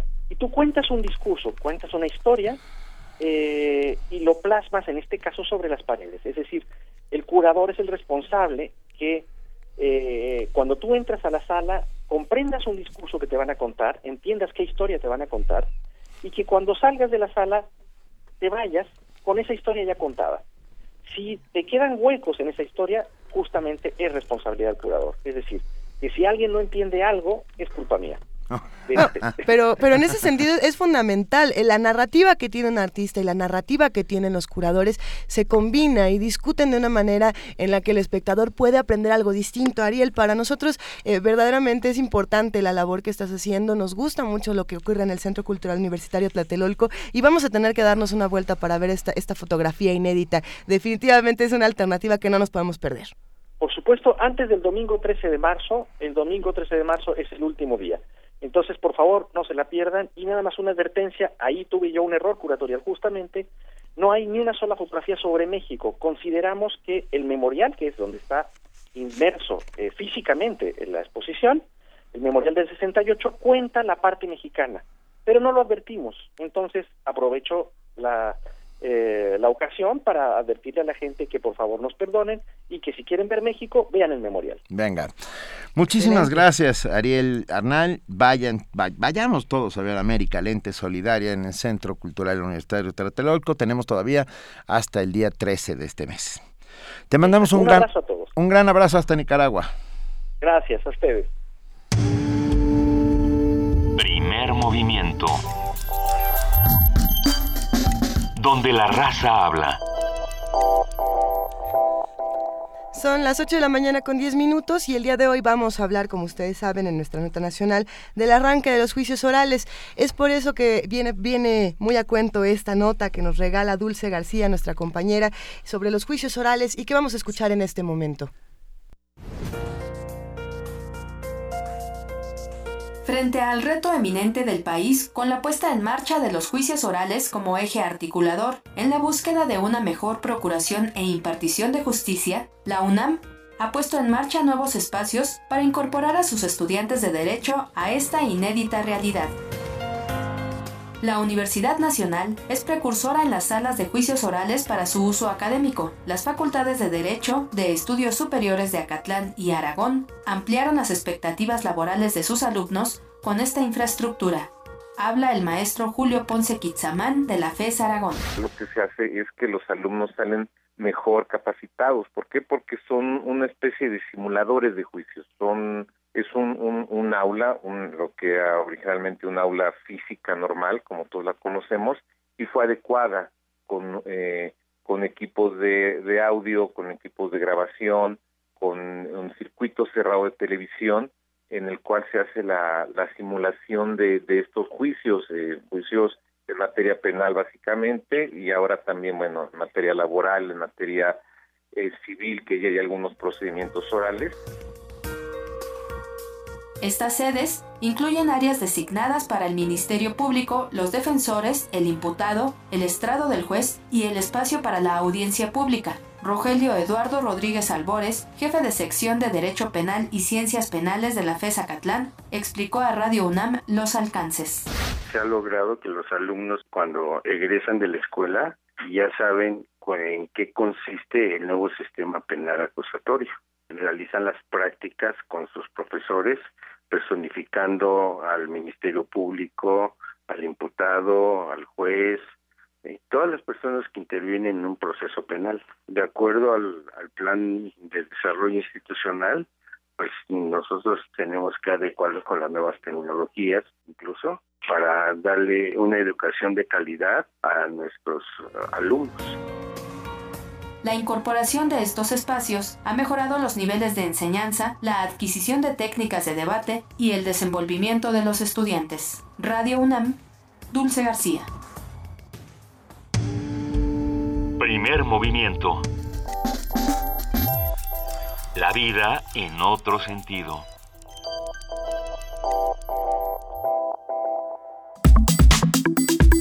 Nota Nacional. Al entrar en vigor el nuevo sistema de justicia penal en nueve entidades del país, la Procuradora General de la República, Arely Gómez, aseguró que aunque representa enormes beneficios, también involucra retos en el ámbito institucional para que la ciudadanía recupere la confianza en las instituciones. El ministro presidente de la Suprema Corte de Justicia de la Nación, Luis María Aguilar Morales, ha señalado que la entrada en vigor del sistema acusatorio constituye un punto de inflexión para combatir los flagelos de la impunidad, la ineficiencia y la corrupción que ha socavado la credibilidad del sistema penal. La labor principal de los 205 jueces que fueron elegidos mediante concursos de selección para integrar las nuevas salas de justicia oral es defender los derechos humanos de los involucrados en los procesos penales, tanto de las víctimas como de los procesados. Para brindarnos un análisis de lo sucedido en los primeros juicios, lo que dicen del sistema de justicia mexicano y lo que habrá que corregir en el camino, esta mañana nos acompaña en la línea el doctor Carlos Daza, presidente de Derecho Penal de la Facultad de Derecho. Muy buenos días, doctor Carlos Daza, ¿cómo está? Gracias por acompañarnos. ¿Qué tal? Muy buenos días, gracias por invitarme y un saludo a todos sus radios. Gracias. Oiga, doctor, déjeme hacerle una pregunta con toda buena fe. ¿Ya, ya se acercó hasta un juicio oral? Ya estamos, yo, yo me previne y empecé a llevar juicios orales en el Estado de México precisamente para una cuestión de práctica. Hemos estado impartiendo cursos nosotros sobre la cuestión de los juicios orales y desde luego pues es una cuestión que tiene que actualizarse y la única manera de aprenderlo es estando llevando los juicios orales ya en la práctica. ¿Y cuál es su primer reacción frente a los juicios orales? ¿Cómo- ¿Son como en las películas de, de Hollywood? No, yo creo que aquí es muy importante analizar y decirle a tu auditorio que los juicios orales van a ser muy diferentes a las de las películas americanas, porque aquí primero no hay juicio, no, no hay jurado popular, sino que estamos ante, ante jueces de control que son los que se van a encargar de llevar toda esta parte. Entonces, eh, lo, para explicarle brevemente a tu auditorio, yo creo que lo más relevante es que sí hay en este momento una especie de confusión, ha habido una cuestión de incertidumbre para muchas autoridades e inclusive los problemas y consecuencias teórico-prácticas que ya se están presentando por la entrada en vigor de los juicios orales. Eh, eh, ¿A qué los quiero llevar? No es nada más decir que ya tenemos salas, que ya tenemos jueces y que ya entró en vigor la norma. ¿Qué va a pasar con muchos de los delitos que se iniciaron en un sistema tradicional y que son, son tipos de permanencia en el tiempo? Es decir, un secuestro que se inicia con un sistema tradicional y se consuma en un juicio oral. Ya de entrada ahí va a haber un gran problema. ¿Quién lo va a llevar? ¿El sistema tradicional anterior o lo va a llevar el juicio oral nuevo? Si es en uno u otro, va a haber un problema de prueba que a lo, la- a lo largo de todo el proceso y a nivel ya de amparo directo puede llevar a una libertad a una persona. Entonces, esos problemas técnicos tienen que darse con criterios, pero sobre todo también hacer uniforme los juicios orales. ¿Por qué me explico esto? Porque si usted va a un juicio oral en Oaxaca, lo llevan en forma diversa a como lo llevan en Chihuahua. Ahora, con la entrada en vigor del Código Nacional, se tienen que ceñir a este Código Nacional de Procedimientos Penales. ¿Por qué? Porque ya es obligatorio para toda la República. A partir del 28 de junio, todos los estados tienen que estar bajo este mismo criterio. Entonces, la gran problemática que se presenta hoy es que muchas, muchas autoridades no saben qué hacer con una carpeta de investigación, que es lo que yo más he visto. Eh, vamos a iniciar la...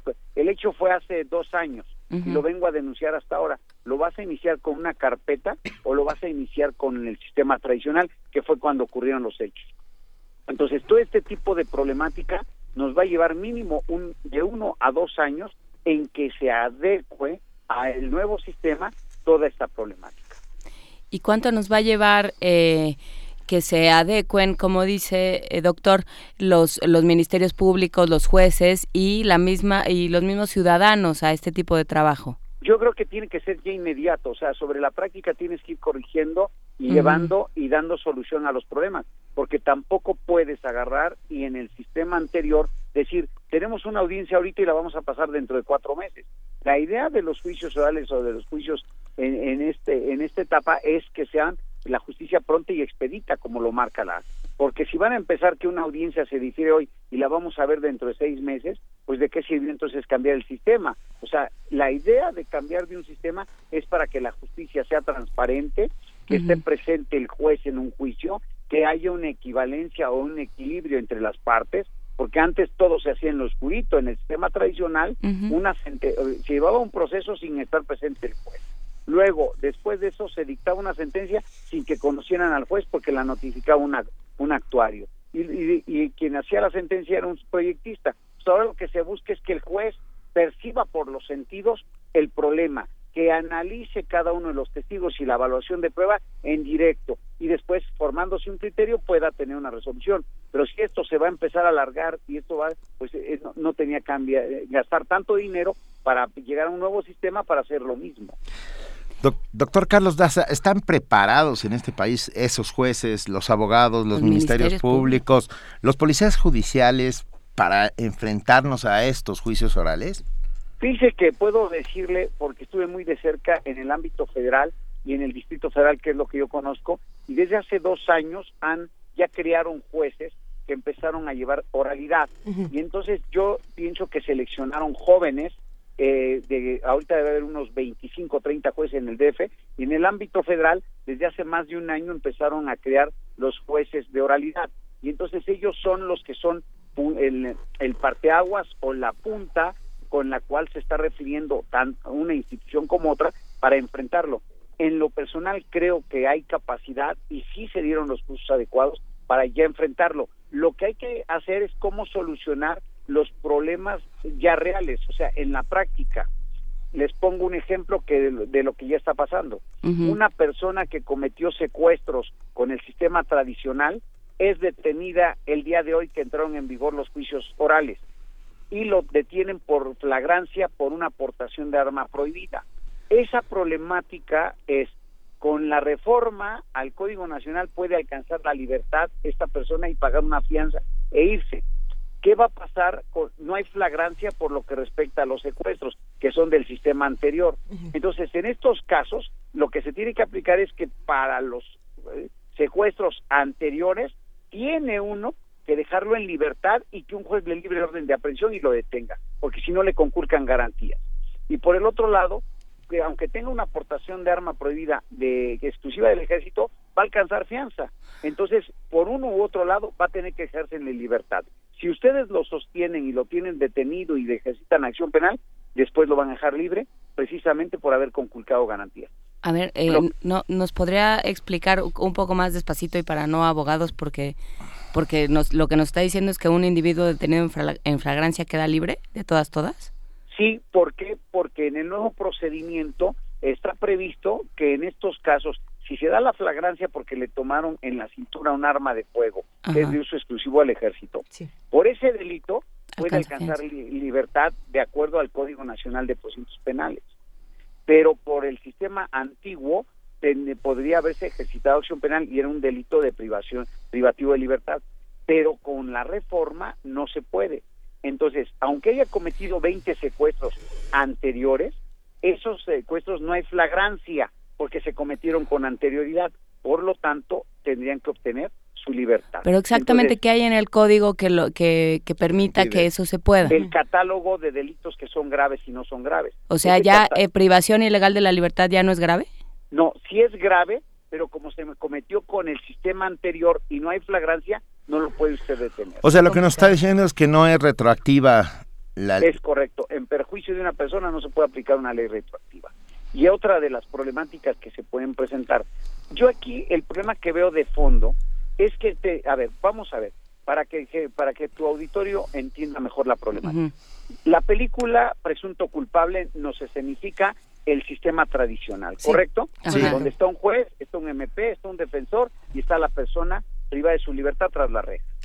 Luego tenemos un nuevo sistema de oralidad, lo que pasó en Chihuahua. Tres jueces, el sujeto que mató a la novia, que confesó cómo la mató, los llevó a los policías a donde la había matado, la sacaron y todo coincidía en mecánica de lesiones cómo la mató. Pero llegan ante el juez y dice, queda libre en el sistema de oralidad, queda libre. ¿Por qué? Porque no hubo un defensor a su lado.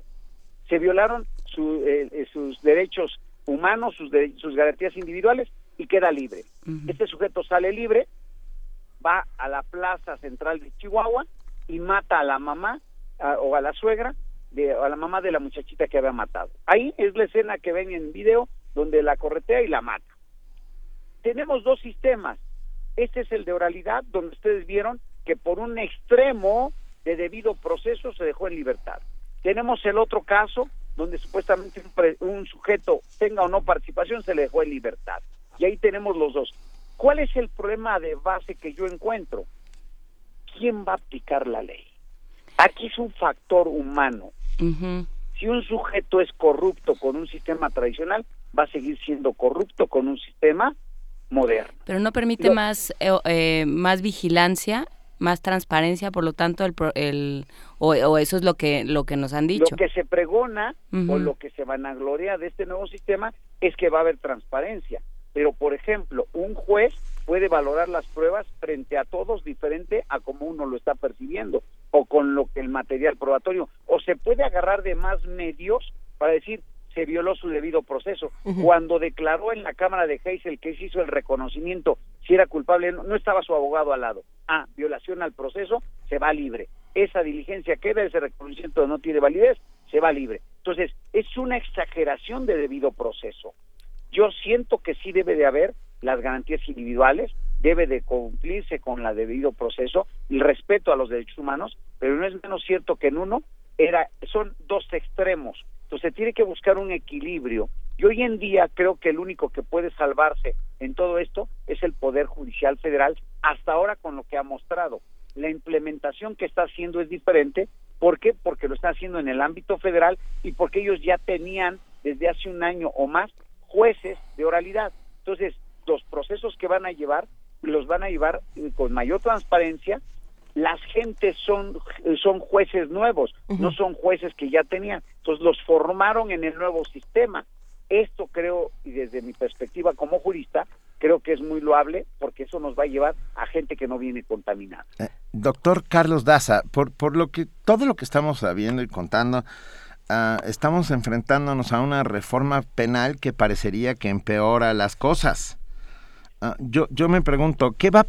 ¿El Consejo de la Judicatura estará más encima, vigilando de una manera más, ah, más cercana a los más jueces? Directa, más cercana. ¿A los jueces?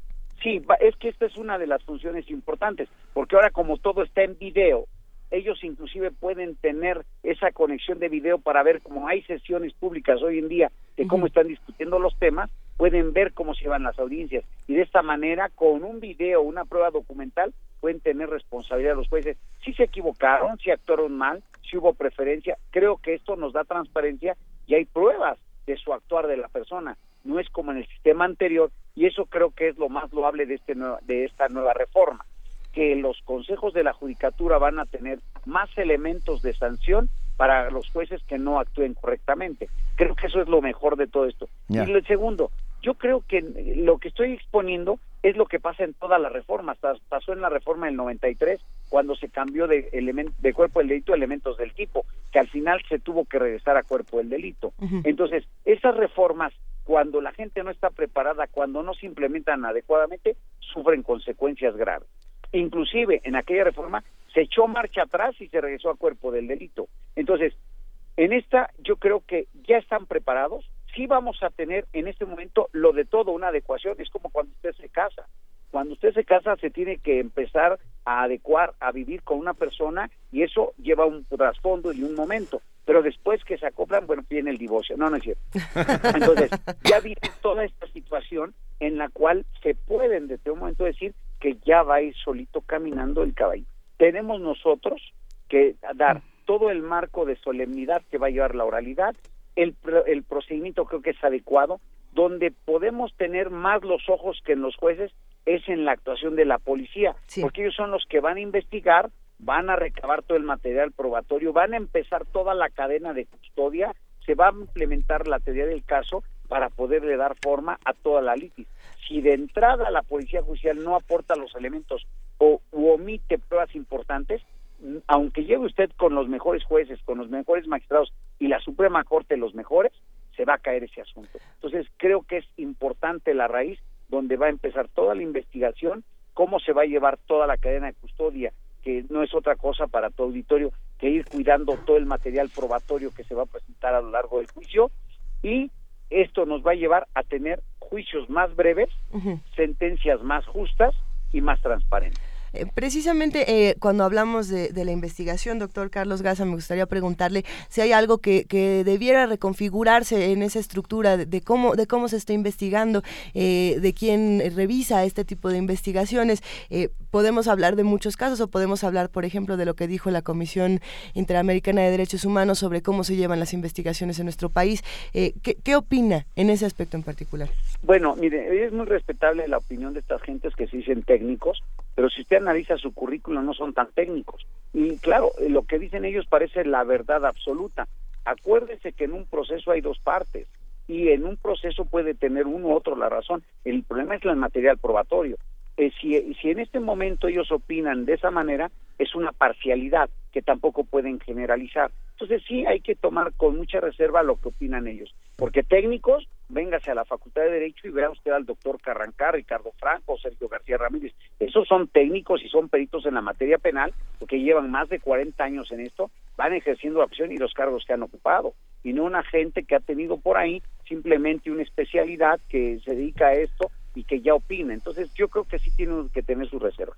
Pero ya volviendo a lo que nos interesa, esta problemática de cómo se investiga, pues claro, por eso se está cambiando el sistema, porque hemos visto que es ineficaz en mucho de las cosas. No se conservó el lugar de los hechos, se alteró el lugar probatorio, no se llevaron a juicio lo que era relevante, las testimoniales no se interrogó adecuadamente, pues son deficiencias que se tienen que cubrir y en la oralidad, pues ahora va a ser todavía más complicado porque va a ser en vivo, en directo, no se puede preparar prueba, no se puede hacer nada, sino llevarlo ya a una oralidad donde el juez va a percibir todo esto.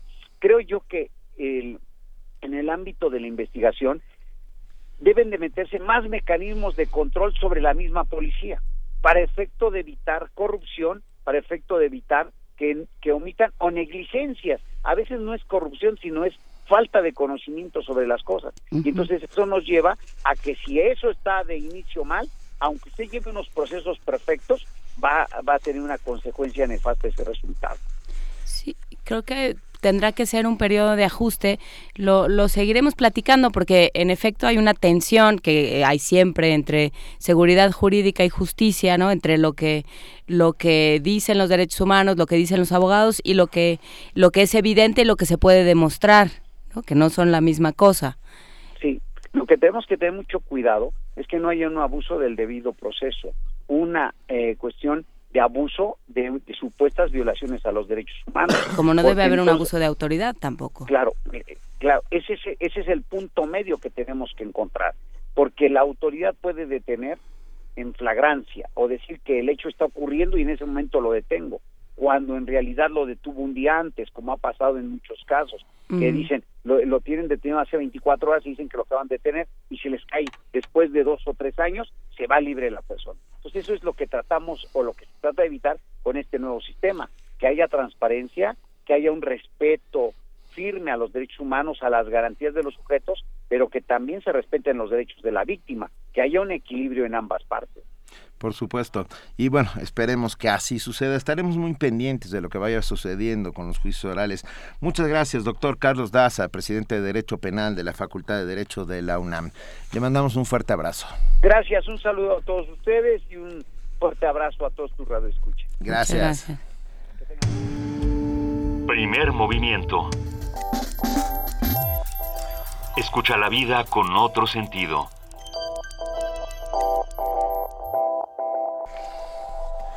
Sí, siguiendo hablando de justicia, muy rápidamente hay Ajá. que decir que ayer la Suprema, la primera sala de la Suprema Corte de Justicia de la Nación reconoció como víctimas a la madre y a una hermana de dos salvadoreños cuyos cadáveres fueron encontrados en 2011 en San Fernando, Tamaulipas. Ustedes recordarán la matanza de San Fernando. Es, es algo importantísimo, porque seguimos en el tema de la impartición de justicia, ah, porque reconoce el derecho de las quejosas, la- dos madres de dos, de dos asesinados en San Fernando, a la reparación del daño y se abre así la puerta para que familiares de migrantes extranjeros o de mexicanos sean reconocidos como víctimas en casos similares y que tengan todos los derechos y prerrogativas que ese derecho implica. El proyecto elaborado por Jorge Pardo Rebolledo y reconoce como víctimas a Bertilia Parada de Osorio y a Alma Yesenia Regaleño, madre y hermana de dos eh, de estos migrantes de, de estos dos migrantes asesinados en, en San Fernando. Es muy, muy importante. Nos vamos ya pues. Sí, nos vamos a escuchar esta nota de Euronews sobre lo que está pasando en Alemania porque nos vamos a ir pronto a nuestra nota internacional. El Tribunal Constitucional alemán ha comenzado este martes a examinar la demanda para prohibir la formación ultraderechista Partido Nacional Democrático. Un proceso de tres días de audiencias iniciado después de que el Bundesrat, la Cámara Alta, pidiera su ilegalización en 2013 por considerar que atenta contra los principios y orden democrático de Alemania.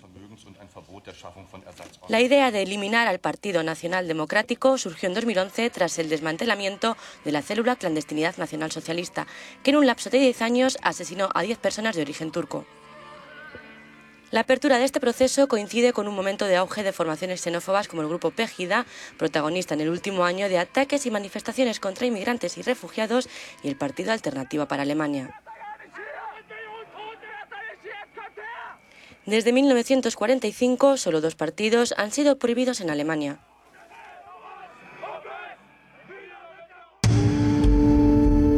Primer movimiento. Donde todos rugen, el puma ronronea.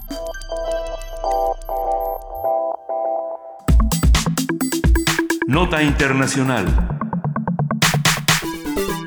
El Tribunal Constitucional alemán inició el proceso contra el ultraderechista Partido Nacional Democrático, del que la Cámara Alta ha pedido la ilegalización, debido a que considera que atenta con su ideología y actividades contra los principios y orden democráticos del país. El presidente del Tribunal Constitucional, Andreas Woschulke, ah, inició la primera de las tres vistas previstas para la apertura del procedimiento, recordando que su objetivo es evaluar y juzgar bajo los parámetros de un proceso justo, si procede la prohibición o no de este partido. El Partido Nacional Democrático es la fuerza de ultraderecha más antigua y activa del país. Creado en 1964, cuenta con unos 5.000 miembros, sobre todo en los Länder de la antigua Alemania comunista. Hasta ahora, en toda la historia de la República Federal de Alemania, solo prosperaron dos demandas de prohibición contra el Partido Socialista del Reich, heredero del nacionalsocialismo, y contra el Partido Comunista de Alemania, ambos de los años 50. Un análisis de esta nota, de los postulados del partido y de las reacciones que ha suscitado entre la sociedad alemana, los brinda esta mañana Álvaro Morcillo Laiz. Él es profesor de la División de Estudios Internacionales del Centro de Investigación y Docencia Económicas, el CIDE, doctor por la Universidad Humboldt de Berlín. Muy buenos días, doctor Álvaro Morcillo. Hola, buenos días. Muchas gracias por estar con nosotros. ¿En qué, a ver, en qué, en qué se basa el Partido Nacional Demócrata? ¿De dónde sale? ¿De dónde sale se refiere a cuál es el origen social de sus miembros o cuál es la historia de la organización? Las dos.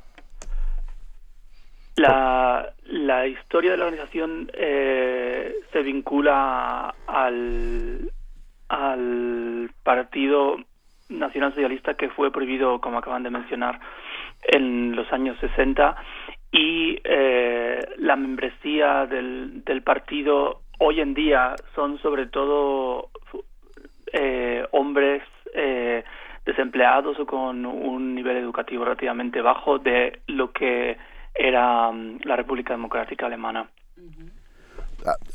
ha sido el este partido, el Partido Nacional Democrático, tiene tendencias nazis por lo que estamos escuchando, o neonazis. Sí, eh, para ser más concretos, eh, hay una hay unos, un discurso eh, xenófobo, puntualmente antisemita y lo que se trata de probar también en el proceso es eh, que el partido intenta destruir los fundamentos democráticos y liberales de, la República Federal Alemana. Esa es uh, una de las cuestiones cruciales o la cuestión crucial que tiene que dirimir el Tribunal Constitucional.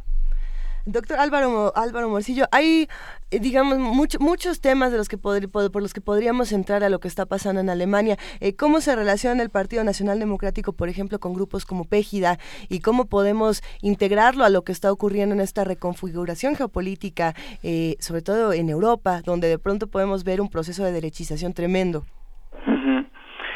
Em, el, el MPT compite eh, de hecho con más que con Pégida con eh, Alternative für Deutschland, Alternativas para Alemania. Eh, son partidos que compiten por un electorado que está a la derecha de la democracia cristiana, de la CDU, del partido de Angela Merkel. Y mm, es un signo más, un caso más de, de el, el, el aumento del número de votantes de derecha que ha traído la crisis económica y luego en el último año eh, la llamada crisis de los refugiados. Eh, es la respuesta alemana. Eh, allí tiene obviamente unas connotaciones muy particulares no por el pasado nacional, nacional socialista del país y, eh, y hay una historia también judicial legal no con estos intentos de de prohibir al, al MPD como el que ya fracasó en el pasado. Pero es la, es sí, efectivamente es parte del, de, un problema, del mismo problema o tipos de partido de derecha como lo fue en Italia la, la Lega Nord o lo es. ¿Y, y cómo, cuál es la argumentación de la, de la Corte de Justicia alemana? Eh, digamos, ¿hasta dónde eh, pues este partido solo está expresando una opinión y está haciendo uso de la libertad de expresión?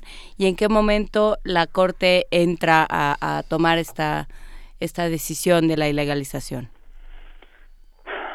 La, el fundamento de la ilegalización es, eh, sería, eh, o la de más que ilegalización, declarar inconstitucional el partido, eh, sería el artículo 21 de la ley fundamental de Bonn, eh, porque ahí eh, están explicitados eh, las características que tiene que tener un partido político. Eh, y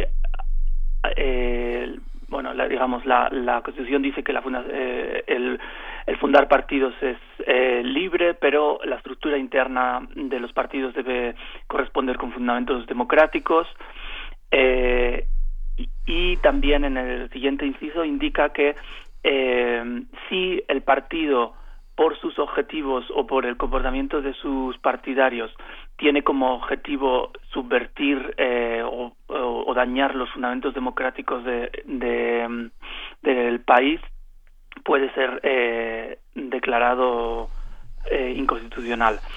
Esa es la cuestión que hay que, que hay que dirimir. La, no sirve, uno de los temas que están sobre la mesa es que no sirve solo eh, el discurso con fundamento de una declaración de constitucionalidad, sino que tiene que haber, de hecho, acciones cuyo objetivo sea subvertir el fundamento eh, democrático de la República Federal Alemana.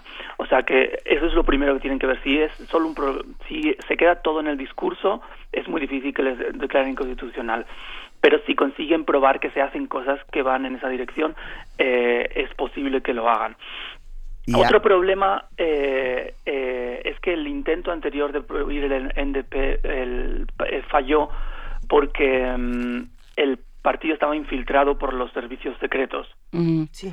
Eh, entonces, eh, lo que se ha estado viendo estos días en las negociaciones en Karlsruhe ante el Tribunal Constitucional es que eh, los servicios secretos, la llamada eh, la, la, mm, la, protección constitucional, que son servicios eh, secretos internos, no actúan fuera del país, sino hacia adentro, eh, que ellos se hubieran retirado completamente de la dirección del partido que es el motivo por el que fracasó el intento anterior. Y es, eh, por lo que parece, eh, se ha llegado a la conclusión en, en los dos primeros días de, de las vistas que eh, de que el, la, los servicios secretos no estaban interviniendo en eh, las actividades del partido. El problema era que si los, servicios secretos intervenían en las actividades del, del partido y es lo, que sucedió es que eh, la información que tenía la propia corte había sido obtenida infringiendo los derechos fundamentales de los miembros de, el, del, del MPD. Y, y eh, este eh, obstáculo yo creo que ha sido, da la impresión de que no va a existir en esta ocasión. Ahora se trata de ver que realmente intentan eh, subvertir el orden constitucional. ¿Ha, ha, ¿Ha, habido acciones físicas de alguna otra manera del Partido Nacional Democrático en las cuales hayan intentado subvertir el orden democrático? Quiero decir, en manifestaciones o han atacado, a, no sé, pregunto, ¿en qué estado se encuentra ese tema? Bueno, eh, la, sí existen eh, una y otra vez eh, indicios de que um, los miembros del MPD atacan a, um, a extranjeros a, um, de distintas características, incluyendo refugiados. El, la cuestión es vincular las acciones de individuos concretos con el propio partido. Eh, demostrar que sí. no es no, que las personas que atacan que cometen eh, actos eh, xenofóbicos no lo hacen eh, por iniciativa propia, sino eh, por indicaciones del partido. Yeah. Álvaro Morcillo, nosotros podemos ver algunas imágenes, por ejemplo, de lo que se utiliza en los carteles de campaña electoral eh, por parte de este partido, del Partido Nacional Democrático. Y bueno, lo que podemos ver, por ejemplo, es eh, esta frase que dice un buen viaje de regreso a sus países y podemos ver a los musulmanes subidos en alfombras voladoras. Eh, esta imagen que para muchos de nosotros parecería una sátira de Charlie Hebdo, del, periódico francés, esto lo utilizan ellos en una campaña que, que bueno, es, es real y para ellos está apelando quizá a los instintos bajos de, de, de la sociedad. Eh, el, el, abogado precisamente un miedo genuino pero que no se resuelve así pues independientemente de, de, de, los motivos que pueda tener este partido el, el abogado precisamente del Partido Nacional Democrático que es, Peter Reichter eh, dice dice en distintas declaraciones que ellos no están hablando de una ideología racial eh, contrario mucho a lo que aparece en este cartel, dice que se trata de la ideología de la sociedad y con esa suerte de malabares está intentando defender eh, que, todavía se quede el Partido Nacional Democrático. Eh, ¿Qué, qué, está pasando con estas declaraciones del abogado? ¿Todavía hay oportunidad para el partido o podemos pensar que esto ya está terminando? Mm, yo creo que que hay oportunidad para el partido. Eh, a pesar de que los primeros obstáculos eh, del proceso, como, les, como la determinación de que no había una infiltración de los servicios secretos, eh, han, han concluido con la impresión de que este era el caso y de que se puede continuar, es muy complicado en un ordenamiento democrático proveer un partido político.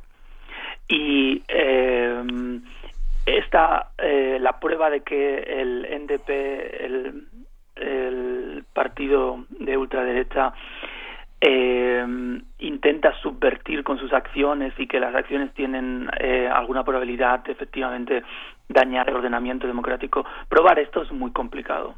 Eh, ahora aunque no los no lo prohíban es eh, eh, es ya un daño eh, considerable para ellos el estar siendo sometidos al proceso tienen elecciones en uno de los parlamentos regionales dentro de dos semanas y toda la atención pública en realidad está centrada en examinar si su discurso es efectivamente xenófobo y anticonstitucional. Venga, en lo que ello sucede, veremos qué, cuál es el futuro del NPD, del Partido Nacional Democrático, pero le damos las gracias al, doctor Álvaro Morcillo Lais, profesor de la División de Estudios Internacionales del CIDE y doctor por la Universidad Humboldt de Berlín. Muchas gracias por estar esta mañana con nosotros. De nada, buenos días. Buenos días. Nos vamos con una canción, eh, se trata nada más y nada menos de la banda alemana Kraftwerk, que ha visitado varias veces nuestro país y que... Yo quiero decir, pero sigue, sigue, yo digo el nombre de la canción, va. Vas a decir el nombre de la canción. Bueno, Kraftwerk que toma su imaginería eh, de diferentes películas, como puede ser de Metrópolis, que es una de las bandas precursoras del industrial y que viene a cuento con lo que estamos hablando de lo que va a ocurrir en Alemania con esta geopolítica. Das Model. century.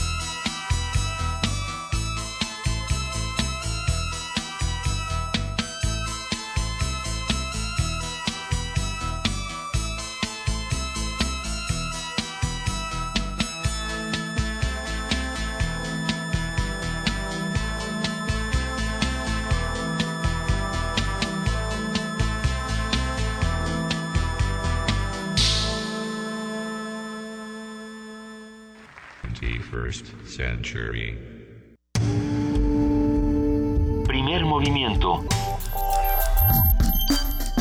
Donde todos rugen, el puma ronronea. 8 de la mañana, 49 minutos de este 3 de marzo de 2016 y ya tenemos en la línea, y lo agradecemos inmensamente, a Marta Ferreira, secretaria de Equidad del Programa Universitario de Estudios de Género. Muy buenos días, Marta. Hola, Benito, ¿cómo estás? Bien, ¿sobreviviste? Sí, perdón, es que Marta tenía influenza, entonces te- tengo que decirlo. Marta, esperemos que te encuentres mejor. Ya estoy bien. Ay, qué bueno. Lo- Ya, ya me muere- Sí, pero no, no fue balconeo, fue saber si estás bien. O sea, Perfecto. venga. Nos vas a hablar de la exposición. Si tiene dudas, pregunte. Sí, perfecto. Venga. Primero quiero saludarte a ti, a tus com- compañeras Juana Inés. Hola, Luisa. Hola, ¿qué tal, Hola. Marta? Qué gusto escucharte. Gracias, buenos días. Encantada de estar aquí con ustedes de nuevo. Eh, también saludos a todos los oyentes y a todas. Les voy a contar un poquito. Esta es la exposición que está en el MOAC. Ya saben que el MOAC siempre tiene grandes exposiciones. Y esta exposición es de una gran eh, feminista, artista feminista, de las más desnotadas, importantes eh, feministas mexicanas, eh, artistas feministas, que se llama Si tiene dudas, pregunte. Esta exposición está en el MOAC, va a estar allí hasta el 31 de julio, les recomiendo que vayan, les cuento un poco. Nosotros también, eh, esta exposición, o sea, es una de las primeras retrospectivas de Mónica Mayer, que es una creadora, crítica, docente, activista, y toda la obra aborda el planteamiento del arte feminista y su vinculación con lo personal, lo político, en un interesante planteamiento estético y también muy relacionado con los contextos sociopolíticos, ¿no? Ella es activista también, entonces, pues eh, está muy presente la, la, lo que pasa realmente en la calle, lo que les pasa a la vida de las mujeres también, ¿no? También quería contarles que en este marco de, del MUAC, el 8 de marzo, que es el martes, habrá una, una, un evento especial en relación al 8 de, al Día Internacional de la Mujer. Entonces, que les recomiendo mucho porque a las 4 de la tarde el martes va a haber una visita guiada, guiada por la, por la propia artista a su exposición, eh, que ella va a ir explicando pues su obra. Y luego a las 5 de la tarde una mesa de debate que donde vamos a participar eh, muchas, o sea, entre académicas, artistas, gente del mundo del arte, del mundo de la vida política también y social, eh, de la, de, en una mesa de debate que se llamará Vocabularios contra el acoso. Entonces, eh, les voy a contar un poquito primero la exposición de, de Mónica. Eh, Mónica, o sea, son tres partes. La exposición está organizada en tres partes. Una que es una parte que es la feminismo y formación, cuando hay unas piezas importantes donde está lo normal y las maternidades. Luego otra parte donde están las fotografías y la documentación, que es una parte de una exposición, de, un- de una elaboración que ella hizo con Maris Bustamante en un grupo que se llamaba Polvos de Gallina Negra. Y luego la tercera parte que se llama Pinto mi raya, que es más como una galería de autor, que eh, es una obra que hizo con, en colaboración con Víctor Lerma. Y ahí hay una pieza muy interesante que les recomiendo, que se llama El Tendero, donde cuelgan papelitos de color rosa de lo que detestan las mujeres y los hombres en la Ciudad de México y está muy orientada hacia el problema del acoso sexual que es un tema eh, que sigue pesando mucho y que pesa mucho en la vida cotidiana como ustedes saben porque como todos los oyentes seguramente sabrán pues después de los Oscar está como muy en la en, en boga, ¿no? El problema del acoso y el acoso sexual, el hostigamiento en los campos universitarios, ¿no?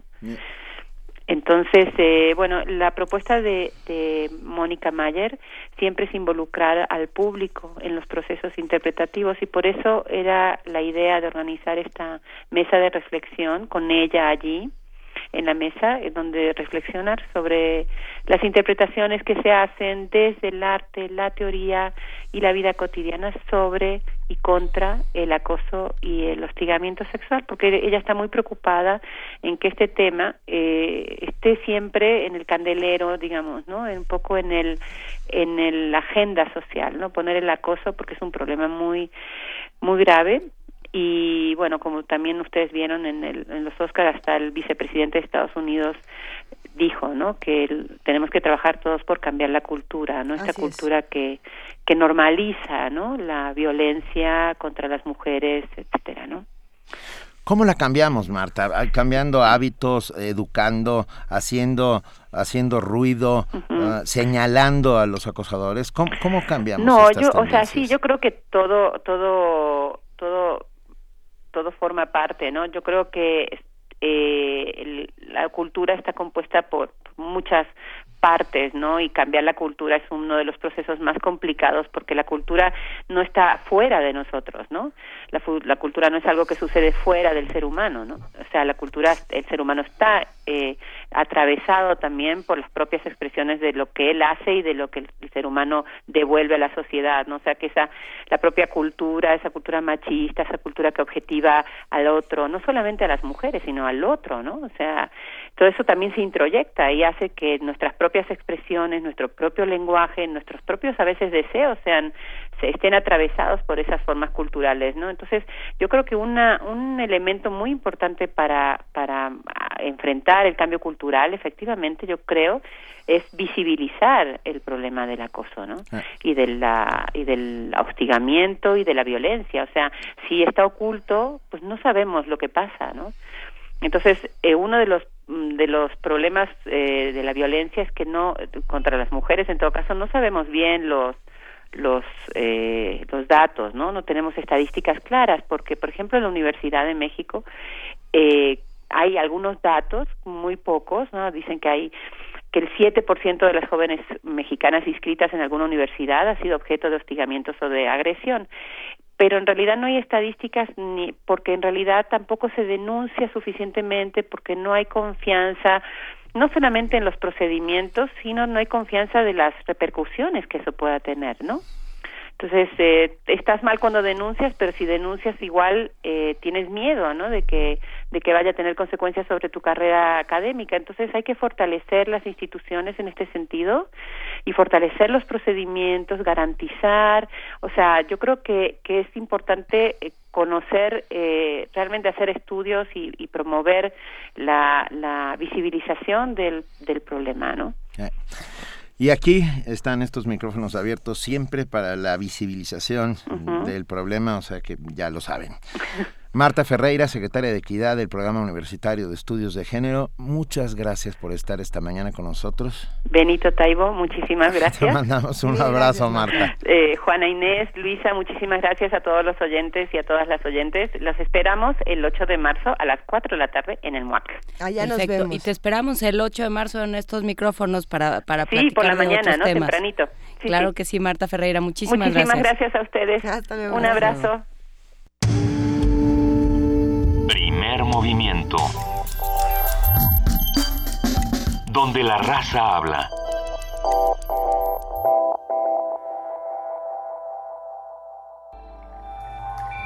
Radio UNAM se suma al homenaje del doctor Miguel León Portilla, con motivo de sus 90 años.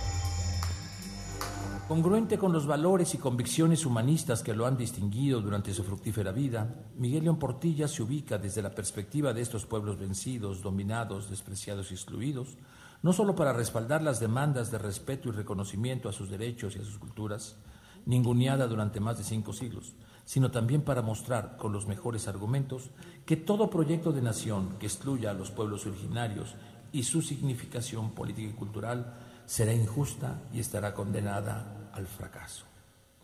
Esta reflexión crítica y esperanzadora de Miguel León Portilla es expresión paradigmática de lo mejor de nuestra tradición humanista, que, como hemos visto, tiene sus orígenes en las figuras de las Casas y de Alonso de la Veracruz, y que han constituido la conciencia crítica y esperanzadora de nuestra nación a lo largo de su historia. Esta tradición humanista es también una de las contribuciones más importantes de nuestra universidad. Ambrosio Velasco es doctor en ciencias políticas, docente e investigador del Instituto de Investigaciones Filosóficas de la UNAM y actualmente presidente de la Asociación Filosófica de México. Primer movimiento. Donde todos rugen, el puma ronronea. Uno, due, tre. Uno, due, tre. Uno, due, tre. Uno, due, tre. Uno, due, tre. Anche indietro. 3, 2, 1. 3, 2, 1. 3, 2, 1. 3, 2, 1. 3, 2, 1. Hai visto come è semplice? Vedi la mano. Ma ma perché? Facile, ci sono i numeri, coraggio. Col sinistro. 1, 2, 3. 1, 2, 3. Ma 1, scusate, 2, 3. che è? Vedrà. 2, 3. Ma che stiamo 1. facendo? La rumba! Ah, la rumba. Cineclub Radio Cinema presenta Homenaje a Ettore Scola. Conoce el trabajo de uno de los creadores de la moderna comedia italiana. Todos los jueves de marzo a las 6 de la tarde. Historias de amor, pasos de danza y mucho humor. Nos amábamos tanto. Un día especial. Qué extraño llamarse Federico. Y El baile. En la sala Julián Carrillo. Adolfo Prieto 133 Colonia del Valle. Entrada libre. Radio UNAM. Habla Ricardo Anaya. Dicen que México está peor que nunca. Yo no creo. México es un gran país. Lo que está peor que nunca son los malos gobiernos. Caminando México reafirmo que vivimos en una tierra rica, de gente valiosa y llena de oportunidades. Soy parte de una nueva generación con enorme esperanza en un futuro mejor. Podemos cambiar las cosas y que nadie nos diga que no se puede. De que se puede, se puede. Ricardo Anaya, presidente nacional del PAN. La actuación dramática, como lenguaje, como técnica, como arte. Como arte. Te invitamos al curso El arte de la actuación dramática, meditaciones sobre el quehacer del actor. Imparte Luis de Tavira. Luis de Tavira. Sala Carlos Chávez del Centro Cultural Universitario, los días 6, 13, 20 y 27 de abril, de las 17 a las 19 horas. Informes al 5622-7070, 5622-6605 o www.grandesmaestros.unam.mx. El cupo es limitado. Inscríbete ya. Invita el programa grandesmaestros.unam de la Coordinación de Difusión Cultural de la UNAM. Primer movimiento. Información azul y oro.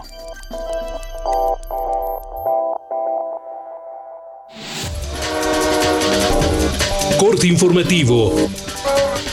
Rafael Ojeda Flores y Oscar Rico Chávez, académicos de la Facultad de Medicina y Zootecnia de la UNAM, participaron en un estudio internacional que descubrió 184 especies nuevas de virus en los monos resus que habitan en Bangladesh. La investigación coadyuvará al análisis y control de estos microorganismos. En total, participaron 25 científicos de seis naciones. El Instituto Nacional Electoral informó que se han recibido 74 solicitudes para obtener una candidatura independiente a la Asamblea Constituyente de la Ciudad de México. 30 ciudadanos ya comenzaron a recolectar las 73.792 firmas solicitadas para su registro. Cecilio Culebro Castellanos, director de Salud Pública de Chiapas, señaló que en la entidad se han registrado 57 casos confirmados de Zika, 8 en mujeres embarazadas. Tenemos ocho embarazadas en control, en seguimiento estricto, de acuerdo a la normatividad vigente y de acuerdo al control prenatal. Eh, todas están dentro de un protocolo de manejo. José Refugio Rodríguez, abogado de Joaquín Guzmán Loera, señaló que su cliente pidió acelerar el proceso de extradición a Estados Unidos para evitar las condiciones de reclusión que vive en México. 500 elementos del ejército salieron a las calles de Nuevo León para apoyar las tareas contra el crimen organizado en zonas con alto índice delictivo. Habla Jaime Rodríguez Calderón, gobernador de ese estado. Quiero subrayar muy especialmente la participación solidaria del gobierno federal ante esta sentida demanda de nuestra gente. Lo más importante es que la ayuda gestionada aquí está. Desde este día vamos a ver a numerosos elementos que nos ayudarán a mantener la seguridad de nuestra tierra. César Camacho Quirós, coordinador del PRI en la Cámara de Diputados, aseguró que los recortes presupuestales implementados en Pemex son necesarios y harán competitiva a la par estatal. Por supuesto que eh, vive un momento difícil, pero se acreditó como la reforma energética y la posibilidad de conseguir alianzas estratégicas con eh, capital privado, nacional o extranjero va a ser determinante en el futuro inmediato y también mediato de la empresa eh, productiva del Estado. Es una empresa robusta que pasa por un momento difícil. Bancomer informó que la economía mexicana entró en una fase de desaceleración durante el primer trimestre debido al recorte de gasto público de 2016 y la evolución del sector exportador del país. La empresa vaticinó que el Producto Interno Bruto Nacional crecerá un 2.2% este año. El peso se revalúa.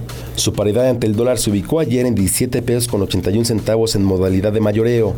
En tres fechas consecutivas de avance, la moneda sumó una apreciación de 2.16% frente a la divisa estadounidense que al menudeo se cotizó en 18 pesos con 15 centavos. El Ministerio de Asuntos Exteriores de Australia retiró varias sanciones económicas contra Irán. La medida se da luego de que Rusia, Estados Unidos, Reino Unido, China, Francia y Alemania firmaran con el país islámico el Plan Integral de Acción Conjunta. El Consejo de Seguridad de la ONU aprobó sanciones contra Corea del Norte por el uso de armas nucleares en su territorio. Habla Romano Reyazún, representante de España en esa materia. Esta resolución está dirigida contra la dirigencia del Corea del Norte, no está dirigida contra la población. Y lo que persigue esta resolución es que Corea del Norte regrese a la ortodoxia de la no proliferación. Hasta aquí la información, lo esperamos en nuestro corte vespertino. Primer movimiento. Donde la raza habla.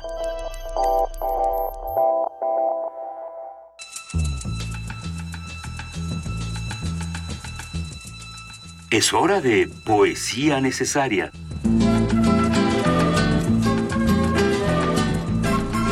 9 de la mañana con 5 minutos y tenemos poesía necesaria y seguimos con poesía de mujeres, ¿verdad? Así es, seguimos con Poesía de Mujeres esta mañana. Eh, quiero agradecerle a Tania Mafalda, a Diogenito y a Javier Piastro, entre, entre otros radioescuchas que nos mandaron recomendaciones eh, muy buenas de poesía mexicana, de poesía española, que vamos a, a sumar para leer con todos ustedes. Me preguntaba yo si era pertinente buscar también como poetas latinoamericanas, porque no nos hemos metido de lleno en lo que ocurre, por ejemplo, en Perú. Y en Perú hay una, bueno, existió esta poeta María Emilia Cornejo que, que, se suma al canon de las poetas suicidas, que se suma a Anne Sexton, a Woolf, a muchas otras. Eh, ella nace en 1949 y se suicida en 1972, eh, muy joven, a los 23 años. Y para muchos poetas peruanos y de, de otras latitudes, ella es la fundadora de la poesía erótica per, peruana y vale muchísimo la pena compartir con ustedes este poema en particular que se llama Como tú lo estableciste, que refleja Eh, ¿Por qué no lo escuchamos? Y esperemos que lo disfruten. Sola, descubro que mi vida transcurrió perfectamente como tú lo estableciste.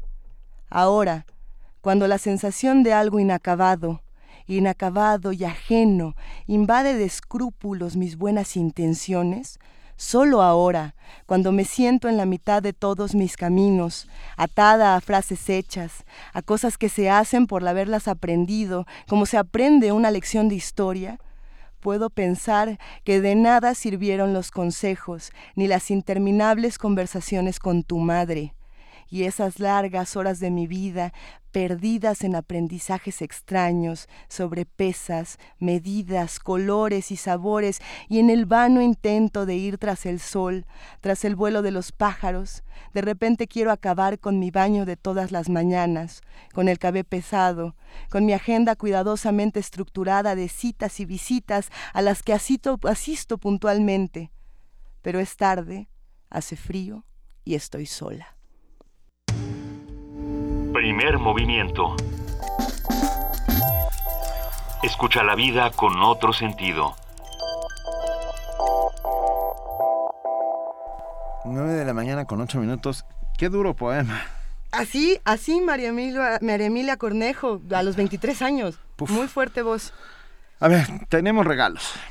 La Secretaría de Cultura regala cinco pases dobles para la obra Punta Cometa el sábado 5 de marzo, este sábado, a las 19 horas, en el Teatro Orientación del Centro Cultural del Bosque, atrás del Auditorio Nacional. Punta Cometa es de Verónica Musalem y la dirección de David Ferré.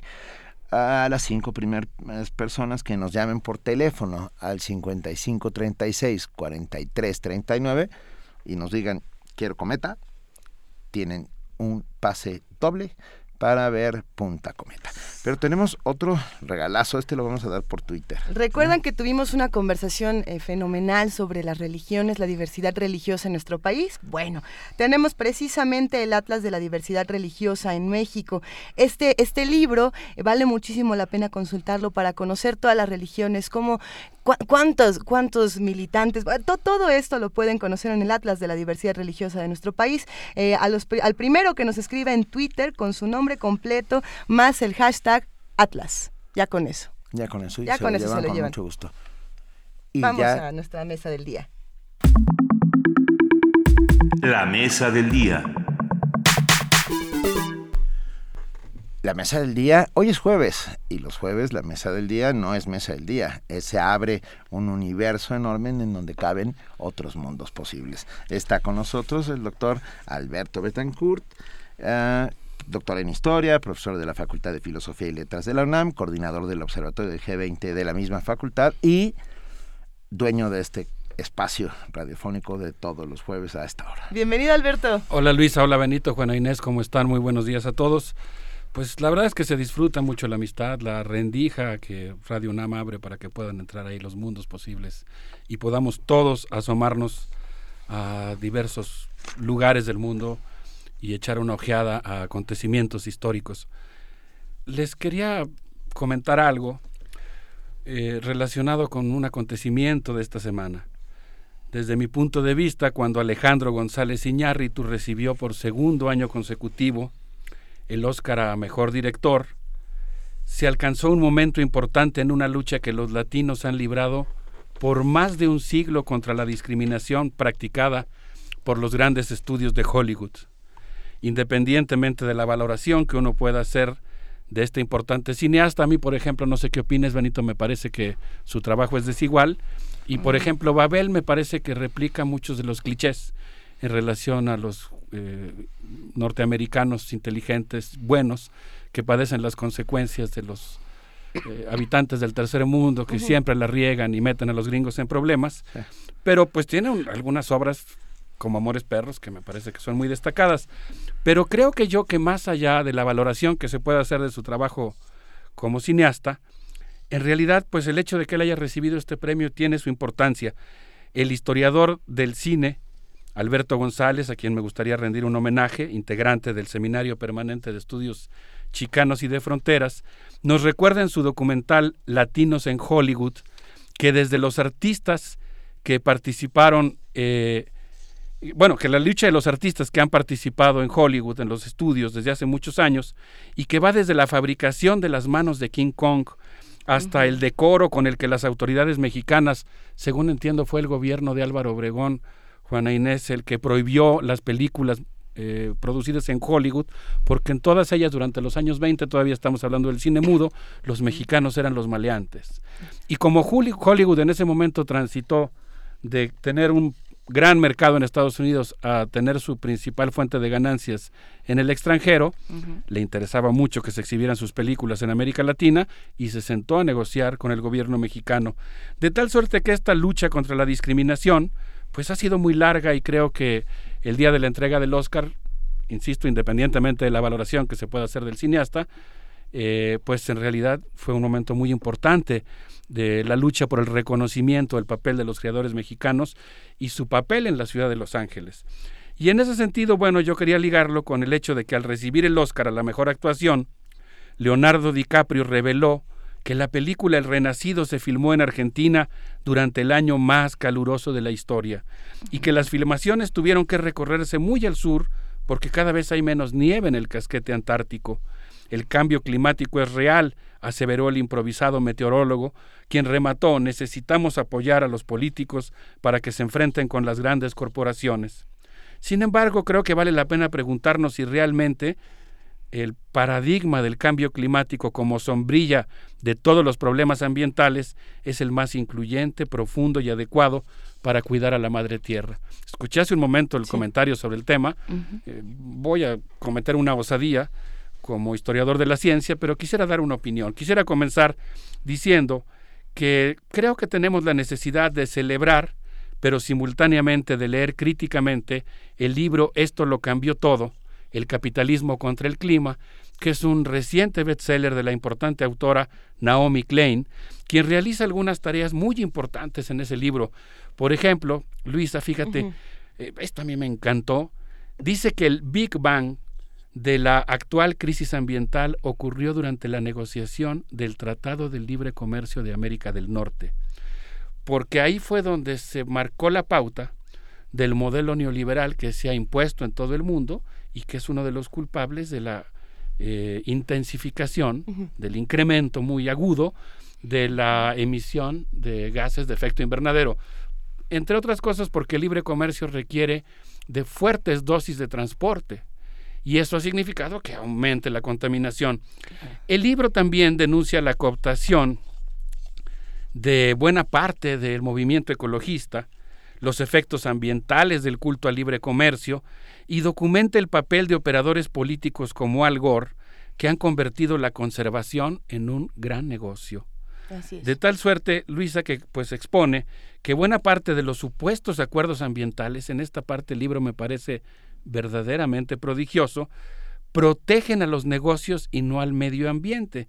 Pues, por ejemplo, en la Cumbre de la Tierra de la ONU, de 1992, dice la autora, se aseguró que las medidas de protección al clima no interfieran con el clima de los negocios.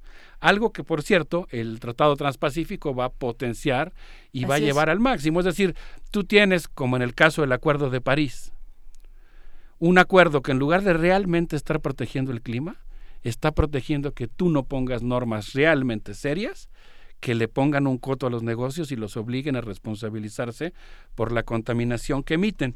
A, mí me parece interesante pensar en el Acuerdo de Transpacífico y la temporalidad en la que se da la COP21, cómo la COP21 propone ciertas normas y sin embargo dicen, eh, pero no, no hay castigos, ¿no? No hay ninguna, ningún castigo.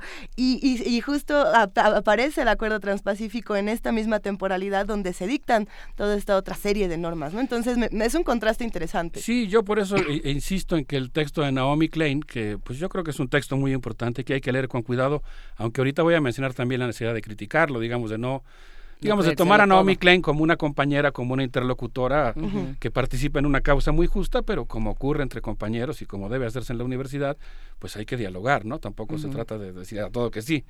Y sobre todo en el caso de nuestra universidad, que tiene una tradición propia de ecologismo, que tiene una tradición propia que tiene mucho que aportar a, otros, a otras visiones del ecologismo en el mundo.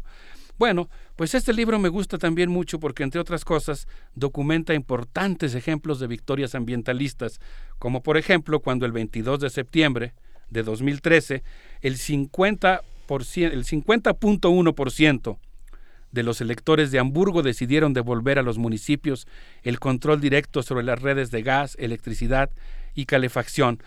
Eh, otra virtud del libro es que señala el problema del greenwash. Todas las empresas, por ejemplo ExxonMobil, yo invito a nuestros amigos del auditorio que entren a la página de ExxonMobil y van a ver que van a pensar que se equivocaron de página. Porque en lugar de estar ante una empresa que gana anualmente 41 mil millones de dólares por la extracción de combustibles fósiles y lo que eso significa en términos de la contaminación del planeta, parece que uno entró a la página de Greenpeace o sea, parece que Exxon se dedicara a cuidar al planeta y no a fracturarlo con fracking y a llenarlo de, porquerías. Entonces, este, esta cuestión del greenwash pues es muy importante.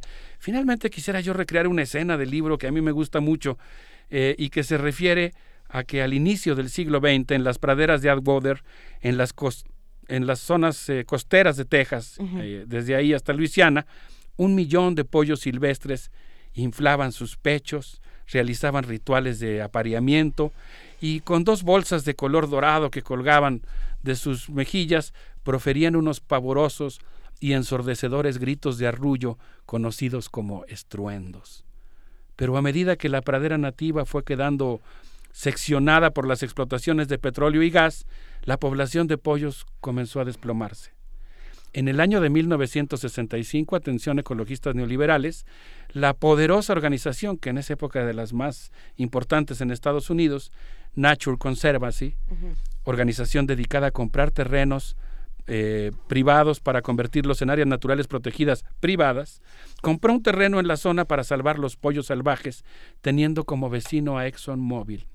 Al parecer el vecino le susurró algo al oído a la empresa, a la organización ecologista que se convirtió en una empresa y decidió abrir sus propios pozos petroleros al interior del área natural protegida, instaurando un modelo de áreas naturales protegidas que ya en sí mismo creo que es un tema que valdría la pena analizar a fondo por su impacto social y, y como instrumento de conservación, pero pues además si se trata de un área natural protegida que es privada y que además se dedica a extraer petróleo, pues ya se convierte pues en una cosa bastante extraña. Sin embargo, yo creo que el texto de Naomi Klein, siendo deslumbrante por muchas de sus virtudes. Espera, espera, yo quiero sí, saber claro. qué pasó con los pollos salvajes. Bueno. ¿existe todavía algún pollo salvaje? Hasta donde entiendo, sí, Sí, todavía hay una pequeña... Hay una pequeña eh, población. digamos, una pequeña población que ha sido rescatada y que pues eh, debe escuchar el sonido de las bombas de los pozos petroleros. No, bueno. eh, que debe matar un poco el estruendo de los más eh, galantes pollos de la pradera. De ahí se debería hacer una novela entera. ese- es que Ese es el de título de una novela. Los, los más Mm, galantes sí. pollos de la pradera. Sí. Y su estruendo. Cor- O de una canción con- del Piporro, Cormac las McCarthy. Sí, los Cormac pollos escuchan las McCarthy. bombas. O, o una canción de Piporro. Bueno, aunque yo creo que pues eh, realmente es muy interesante el conjunto de escenas que hace Naomi Klein, que pues eh, son padrísimas, ¿no? O sea, la verdad es que es una escritora con una fuerza narrativa extraordinaria. Ahora, yo creo que siendo deslumbrante como lo es su texto, menosprecia el papel de las instituciones supranacionales en la construcción del paradigma del cambio climático como el factor fundamental, infravalora el nivel de cooptación de la cumbre marco sobre cambio climático y se mantiene, aquí sí voy a ser muy cuidadoso porque apenas inicio mi aproximación a un libro tan vasto y complejo, es muy largo, pero yo diría que se mantiene en un horizonte neokeynesiano basado en una especie de plan Marshall ambiental, yo tengo muchas críticas al plan Marshall, y se mantiene entonces, digamos, pensando en la posibilidad de que, no me queda muy claro, pero pareciera que pudiera haber un capitalismo verde en cierto sentido, ¿no? un capitalismo que funcione mejor. Y yo creo que uno de los problemas de adoptar el paradigma del cambio climático es que creo, como lo voy a mencionar al final de mi intervención, después de escuchar un poco de música, que el capitalismo puede mantener el clima como está y seguir destruyendo el planeta y provocar una eh, crisis civilizatoria y ambiental mucho más grave o igualmente grave que la que puede provocarse por el cambio climático. Pero si les parece bien, podríamos escuchar algo de un gran músico, Cat Stevens, que se llama justamente Wild World. Y dejamos la canción del piporro para una próxima ocasión.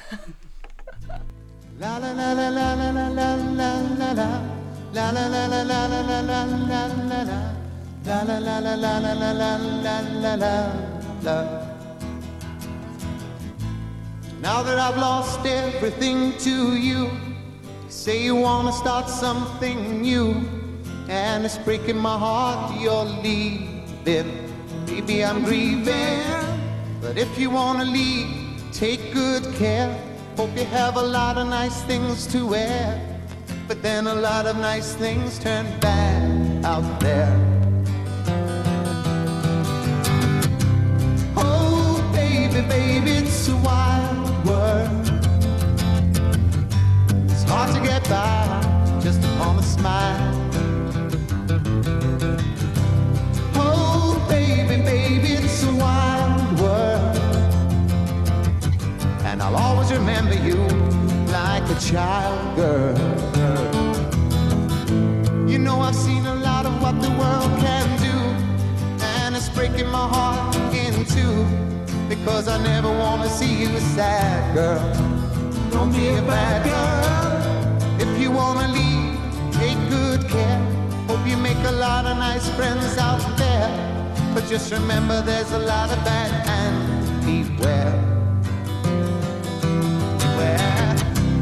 Oh, baby, baby, it's a wild world. And it's hard to get by just upon a smile.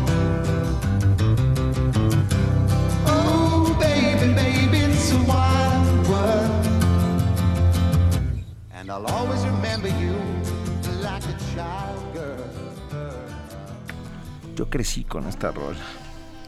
¿Eh? Pues sí, Benito. Pues así son, los clásicos hacen que todo el mundo crezca con esa rola independientemente de su Sí. año de aparición. Qué bonita definición del clásico. clásico es aquello con lo que todo el mundo creció. No Sí, importa ¿no? la, la fecha de aparición de uno. Sí, la mundo. relativiza, digamos. ¿no? sí. Sí, bueno, pues no sé qué les parezca, yo creo que vivimos en este mundo extraño, salvaje, eh, de capitalismo salvaje, y pues a veces le dan a uno ganas como a Leonardo DiCaprio de meterse en las entrañas de un caballo para guarecerse del clima, pero también del clima de los negocios, que en muchos sentidos es inhumano y cruel. Quisiera yo mencionar brevemente tres elementos que me parece importante, digamos, eh, analizar conjuntamente con el texto de Naomi Klein y la pregunta que yo dejo resonando, espero, de si el cambio climático es el mejor paradigma en relación a otros que podríamos escoger eh, como preocupaciones fundamentales. Primero creo que habría que ver si realmente existe, porque hasta donde entiendo los meteorólogos lo están discutiendo. Y hasta donde yo sé, por lo menos en el muy modesto pero importante Observatorio Meteorológico de la Facultad de Filosofía y Letras de la UNAM, que está a cargo del Colegio de Geografía, en los últimos 50 años no ha habido cambio climático en la Ciudad de México. A partir de los registros que nosotros tenemos en ese observatorio. Pero no voy a entrar a un tema tan polémico que es competencia de quienes sí saben del asunto. Solamente declaro que creo que como en muchos otros asuntos de ciencia a veces es una especie de acto de fe, ¿no? Uno le crea a un especialista que dice una cosa o le crea a un especialista que dice otra cosa. Pero aún pensando que si haya cambio climático y asumiendo que además sea por causas antropogénicas, eh, pienso que junto con él pues hay otros problemas muy importantes como por ejemplo la reducción de la biodiversidad y la necesidad de modelos construidos desde abajo y de carácter polifónico. Quiero mencionar brevemente eh, una triada, digamos, de asuntos que me preocupan. El primero tiene que ver con el Acuerdo de París. Fíjense ustedes que estaba yo releyendo el Acuerdo de París eh, y me di cuenta que, bueno, pues en primer lugar la página de la cumbre marco sobre cambio climático recuerda muy orgullosamente que en 2007 recibieron el, el premio Nobel a la Limón, al Gore y, la propia Cumbre Marco, el panel intergubernamental de científicos. Al Gore ha sido uno de los operadores de Clinton para meter a las empresas al negocio de la conservación. Y dice el texto, bueno, ya entrando a propiamente el texto, el Acuerdo de París, habla, por ejemplo, de seguridad alimentaria en lugar de soberanía alimentaria. Es decir, lo que hace el Acuerdo de París es garantizar que no se afecte al libre comercio, que se establezca un modelo de exportación de alimentos, que mientras un pueblo pueda importar los alimentos, aunque sea a precios muy elevados, a costa de su soberanía y poniendo, vulnerando políticamente y eh, sanitariamente a sus comunidades, hay eh, seguridad alimentaria, que no es lo mismo a que haya soberanía alimentaria, que implicaría, entre otras cosas, modelos de producción de alimentos diferentes. Este es un ejemplo de un rasgo muy grave de lo que existe en el Acuerdo de París. Y viene lo principal, consigue a los bosques como sumideros de carbono y los integra a la reproducción de capitales. Es decir, propone un modelo basado en que los países desarrollados creen portafolios de inversión para gestionar la conservación de los bosques de los países en vías de desarrollo. Fíjate, Luisa, supone esto mantener un modelo de desarrollo bajo en emisiones que no entra en contradicción con la producción industrial de alimentos, por ejemplo, y establece un sistema que permite intercambiar emisiones a cambio de pagar por conservar a los pulmones del planeta. Es decir, los países que contaminan reducen mínimamente sus emisiones o las mantienen igual, pero a cambio pagan una compensación que consiste en depositar dinero en el Banco Mundial y que el Banco Mundial se convierta en el intermediario que abre concursos para la conservación ambiental y los científicos del mundo como si estuvieran ante una piñata que pretende ser de cerca de 40 mil millones de dólares al año, una cifra astronómica pensando en lo que reciben los científicos de muchas de nuestras universidades, están levantando la mano para ser ellos quienes administren esos recursos. El problema es que ahí el banco estandariza los criterios de lo que es conservar bien y de lo que es conservar mal. Y de lo que cada quien necesita, que es algo que hemos hablado aquí, ¿no? Eh, como como quien vive en cierto territorio sabe mejor que nadie cómo cuidarlo, cómo respetarlo. Bueno, no en todos los casos, pero en muchos, en muchos casos quien vive del territorio y en el territorio sabe mejor cómo cuidarlo y, tiene más claro qué es lo que se necesita y, en qué se tienen que usar los recursos. Completamente. Los pueblos indígenas, por ejemplo. Y perdón, pero Tania Mafalda nos avisó de la Ayer en la noche asesinaron a la dirigente hondureña Berta Cáceres. Berta Cáceres. Ah, Berta Cáceres eh, fue asesinada en la madrugada de este jueves por, parte de desconocidos. Hay que contar que Berta Cáceres eh, es de indígena lenca de Honduras y estos indígenas habitan en el occidente hondureño y luchan en defensa de su territorio ancestral que se ve amenazado por proyectos hidroeléctricos y mineros aprobados por el gobierno sin previa consulta. Ella ya había advertido del asesinato de otros cinco activistas por los derechos de los pueblos lencas. En varias oportunidades, Cáceres denunció la expropiación de sus territorios y las carencias en los sistemas de salud y agrícola y rechazó la creación de bases militares estadounidenses en el territorio lenca. Cáceres recibió el premio Goldman para América Latina 2015 cuántos esfuerzos no se han tenido que hacer, cuánto esfuerzo están haciendo las comunidades para defender sus territorios, para defender sus recursos naturales. Eh, hay muchos estudios ¿no? que hablan de la intersección entre las zonas mejor conservadas del planeta y las zonas más densamente pobladas por pueblos indígenas. Pero la voracidad de muchas empresas extractivas, mineras, inmobiliarias, turísticas que quieren apropiarse de esos recursos es extraordinaria y a veces puede llegar a estos extremos de voracidad, ¿no? De, tú decías que hay cosas que ameritan una novela. De pues hay, hay tantas novelas policíacas por escribirse de, estos crímenes, ¿no? Precisamente. Y respecto a la resistencia tenaz. Pues yo quisiera citar, es mi segunda idea, que el programa de manejo sustentable del Banco Mundial ha financiado 380 proyectos eh, en alrededor de 80 países que están vinculados con el proyecto RED, Reducción de Emisiones por Deforestación y degradación forestal, que consiste en un portafolio de inversión que reúne donadores que asignan, que asignan recursos a países que poseen bosques y esto convierte a los países contaminantes en los supervisores de la buena conservación en los países menos contaminantes y con mayor grado de diversidad. Ah, pues muchas gracias a esos países, qué, eh, amables. Le pedí de favor a, a, nuestra compañera Vania Nuche que pudiera subir el link a un documento que se llama justamente Un nuevo clima para los bosques que es un proyecto muy ambicioso de esta compleja, fascinante y repulsiva institución desde mi punto de vista, como es el Banco Mundial, fascinante por el, la envergadura de Compleja, fascinante, repulsiva, así la calificaste muy bien, ¿no? Nada más estaba haciendo la... Fascinante, pues porque es una institución que genera un conocimiento extraordinario y tiene un poder eh, abrumador, ¿no? Ha sido la institución junto con el Fondo Monetario Internacional que ha puesto de rodillas a sus 193 Estados miembros y ha promovido el ajuste estructural y por lo mismo es repulsiva, ¿no? Es una institución que tiene muy pocos controles, que funciona como empresa privada, el que más acciones tiene tiene más votos en el Buró de Gobernadores y no tuvo ningún criterio ambiental hasta hace aproximadamente 20 años. Bueno, pues esta institución se propone modestamente, como habíamos mencionado en alguna ocasión aquí, el reordenamiento forestal y la reestructuración productiva en un territorio que incluye a 2.000 culturas del planeta y en el que viven 1.800 millones de personas, que es un territorio en el que se concentra el 80% de la biodiversidad terrestre. es decir, estamos hablando de que el Banco Mundial se propone convertir, digamos, bosques eh, ubicados en 40 países del mundo, que incluyen a 2.000 culturas, y pretende convertirlos en mercancía, es decir, dejar de concebir al bosque como sagrado y concebirlo como capital natural, es decir, como parte de un proceso de reproducción del capital. Y en ese sentido paso a mi tercera y última idea. David Harvey plantea en un texto deslumbrante que se llama Las contradicciones del capitalismo, Benito, que el capitalismo es un modo de producción capaz de gestionar un mundo apocalíptico con pequeños islotes del tipo el satélite Elysium. No sé si tuviste esa película, que es muy interesante, ¿no? Es una película en la que los ricos viven en un, satélite que está estacionado afuera de la, de la Tierra. Por cierto, es una película que entiendo que filmaron... Eh, parte en, México. Parte en México. ¿Estamos hablando de Total Recall?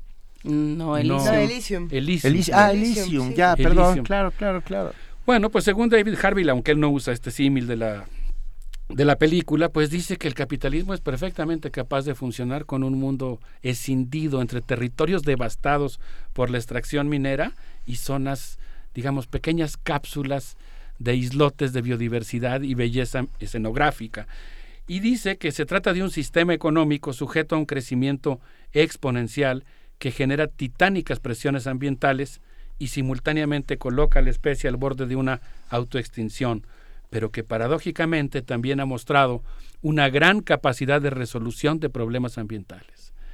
Se trata entonces de un sistema económico que genera problemas peores a los que resuelve, como ha ocurrido con las hambrunas del neoliberalismo, el incremento de los precios de los recursos naturales y la pérdida de la biodiversidad. Eh, algo que dice Harvey que a mí me llamó mucho la atención es que el capitalismo convierte los procesos naturales por ejemplo, la circulación de nutrientes en un ecosistema en un momento de reproducción del capital el crecimiento de una planta. Si nosotros pensamos en la fórmula de Marx, ¿no? clásica del capital, que se estudia con justa razón, a pesar de la de la, de la mala fama de la, de la teoría dominante contemporánea en muchas de nuestras facultades. ¿Se acuerdan de esa escena del capital de dinero, mercancía, dinero con apóstrofe, eh, del ciclo de reproducción del capital? Bueno, pues esa, esa fase de la mercancía que permite incrementar el dinero tiene que ver sin duda con el trabajo humano, pero también con los procesos biológicos que han sido internalizados por el capital. Y en ese contexto, pues David Harvey plantea que es necesario tomar en cuenta que el capitalismo interviene de forma tan intensa en los procesos naturales que reconfigura la naturaleza a tal grado que hoy se puede hablar de una especie de co-creación de la naturaleza. Digamos, tendríamos la co-creación mercantil de la biología sintética, la co-creación bajo la lógica de la ganancia, y tendríamos en el extremo contrario, opuesto y alternativo, la co-creación de la participación de los pueblos NASA en la conservación del Amazonas. Entonces, dice Harvey, el, el capital ha convertido el medio ambiente en un negocio, y cabe la pena preguntarnos, ¿Cuál es el objetivo de las empresas que participan en el negocio de la protección del medio ambiente? incrementar sus cotizaciones en las bolsas de valores, generar nuevas necesidades, aumentar sus tasas de ganancia, cuidar el medio ambiente, prodigar beneficios sociales, practicar el greenwash, aceptar el bono que les ofrece Al Gore.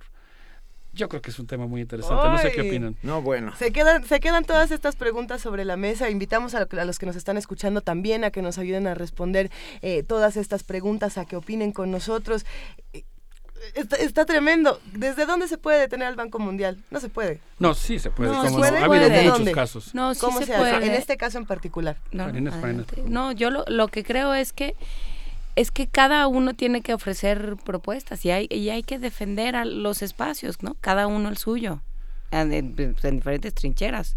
Sí, por lo pronto yo creo que, no, se puede...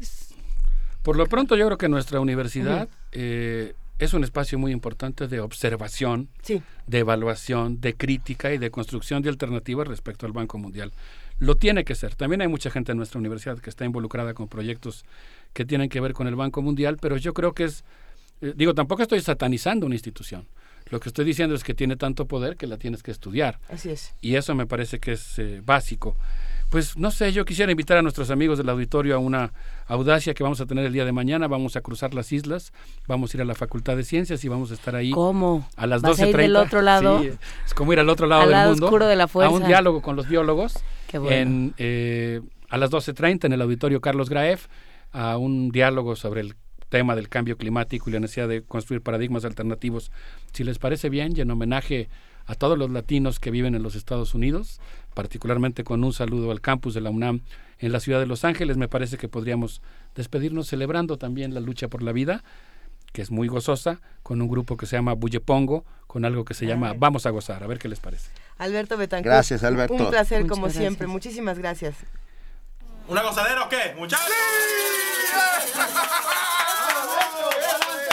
Un, dos, un, dos, tres,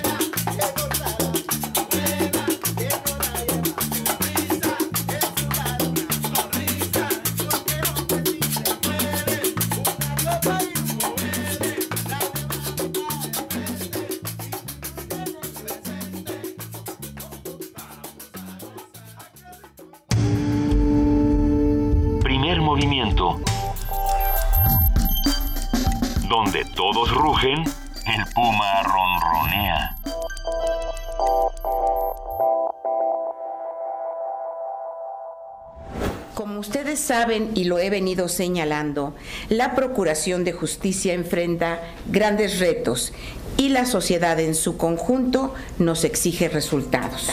Este 3 de marzo, Areli Gómez cumple un año al frente de una de las dependencias más importantes del gobierno federal, encargada del combate a la delincuencia y la prevención del delito, la Procuraduría General de la República. Después de esa llegada, según el investigador de la FES Aragón, el doctor Víctor Hugo Rodríguez Montiel, tiene varios pendientes que resolver en temas que inciden en la agenda política nacional. Casos pendientes que resolver, como es el caso de Yoxinapa, eh, el caso de la, de la maestra Gordillo, el mismo caso de, Joaquín Archibaldo Guzmán Loera, en el sentido de, bueno, pues eh, seguir con sus procedimientos hasta concluir con ellos de la mejor forma. Eh, para bien o para mal, bueno, tendrá que haber una sentencia por parte de, de, los jueces correspondientes que lleven los procedimientos y en este sentido, bueno, pues la, Procuraduría debe estar al pendiente de que se cumpla con, con este, este, este reto que se tiene. Para Radio UNAM, Jorge Díaz González. Primer movimiento. Escucha la vida con otro sentido. Muchas gracias a todos los que nos llaman, a todos los que nos escriben. Estamos en arroba P Movimiento, en diagonal Primer Movimiento UNAM y en el teléfono 55 36 43 39. Hemos revisado todos sus comentarios en redes sociales, hemos revisado eh, todo lo que pasa en Twitter, las discusiones que se desatan alrededor precisamente de este tema del cambio, del cambio climático, de quién se está encargando de capitalizar la naturaleza. Y bueno, creo que platicar con el doctor Alberto Betancourt siempre es un placer, lo disfrutamos mucho los invitamos a que el próximo jueves vuelvan a escuchar nuestra sección de Mundos Posibles, ya que se queden con nosotros porque vamos a tener todavía más aquí en primer movimiento. Eh, a ver, quién nos escribe por acá? Manuel Defis, que nos dice, ¿podrían repetir el título del libro de Naomi Klein, por Se llama Esto lo cambió todo. Este libro lo pueden encontrar, Alberto Betancourt nos lo va a compartir en su cuenta de Twitter, que es arroba mundos posibles. También está compartido en arroba P Movimiento para que puedan consultar todos los materiales. Eh, se queda también el otro texto llamado Las contradicciones del capitalismo, que también vamos a compartir para que todos podamos sumarnos a esta discusión desde el mejor ángulo. Y bueno, las recomendaciones musicales también están. ¿Qué, qué les han parecido? Escríbanos, platíquenos, les gusta, no les gusta. Acá estamos. ¿Quién más? A ver, vamos a ver quién más nos escribe por acá. Eh, Francisco Mart nos escribe, si hay otra versión del cambio climático que obedece al quinto ciclo de deshielo en la historia del mundo. ¿Qué hay de eso? Todo eso lo vamos a seguir discutiendo. Eh, me parece que eh, el cambio climático es un tema que no vamos a dejar de lado porque no termina. Gracias a todos los que están con nosotros haciendo comunidad en primer movimiento. Y nos vamos con nuestra siguiente colaboración. Tenemos ya en la línea al doctor Luis de la Barrera Solórzano, director del Programa Universitario de Derechos Humanos. Muy buenos días, Luis, bienvenido. Juan Inés, Luisa Benito, auditorio de Radio UNAM, buenos días. La sentía en todas partes y en todas las situaciones. La sentía cuando estaba cerca y cuando estaba lejos. No había un instante en que saliera de su corazón. Incluso mientras celebraba la Santa Misa o rezaba a solas, no se apartaba de su pensamiento. Ella también pensaba mucho en él, pero el efecto anímico de esas evocaciones era distinto en uno y otra. Para él, ella era un regalo de Dios y como tal lo disfrutaba. Lo hacía sentir más vivo, más agradecido a la vida. Gozaba de su presencia, su inteligencia, su sensibilidad, su ternura. Y en su ausencia recordaba, añorándola, sus palabras, su mirada, sus silencios, la atención absorta con que lo escuchaba. Ella estaba encantada con esa amistad, la enorgullecía y la halagaba. Sabía que era un privilegio. Le fascinaban la conversación de su amigo, su cultura, su sabiduría, sus convicciones, su entereza. Pero no hay felicidad completa. Una espinita en el pecho indicaba que a esa relación muy intensa espiritualmente, le faltaba algo. Ella era casada con tres hijos y él era un dignatario eclesiástico de altísima jerarquía, nada menos que cardenal y arzobispo de Cracovia. La estrecha cercanía le generaba a ella una tormenta emocional. Sus sentimientos no eran solamente amistosos, eran grandes amigos, se contaban todo.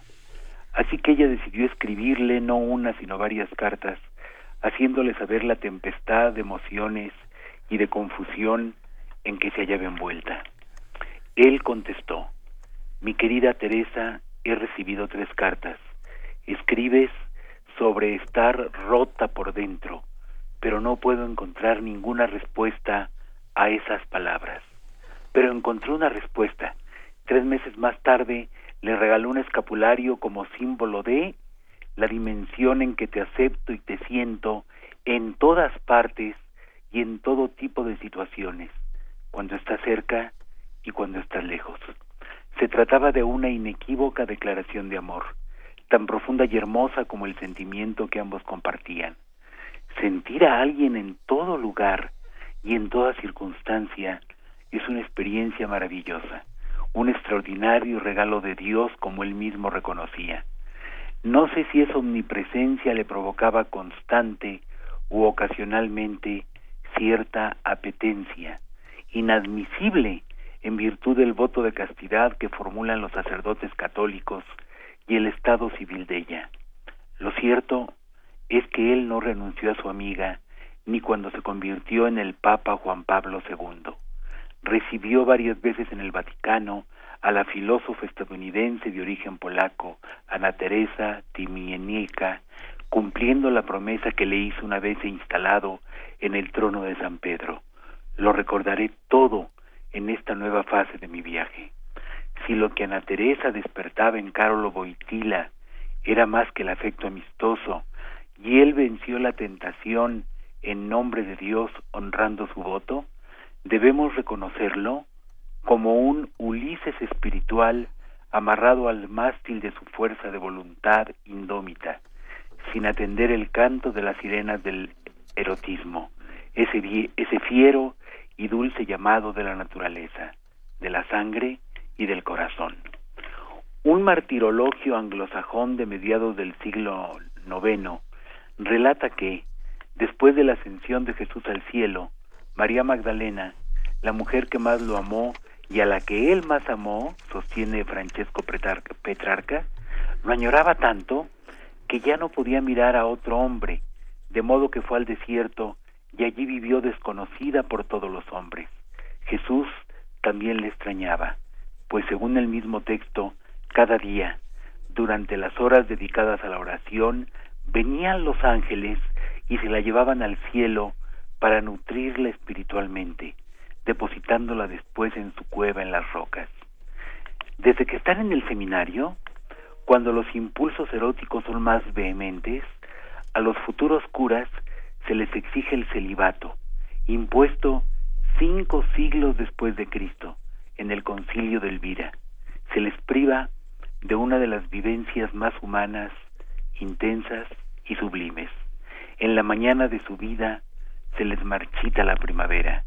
Se pretende que rechacen, por decirlo con palabras de Stefan Zweig, esa materia impura que constituye la vida. Pero la libido solo puede reprimirse, no cancelarse. Eros es el soplo divino que da vida y fecunda la tierra, que alivia ese vacío doloroso y esos abismos oscuros que los mortales llevamos en algún laberinto del alma y a los que a veces nos asomamos. Muchas gracias.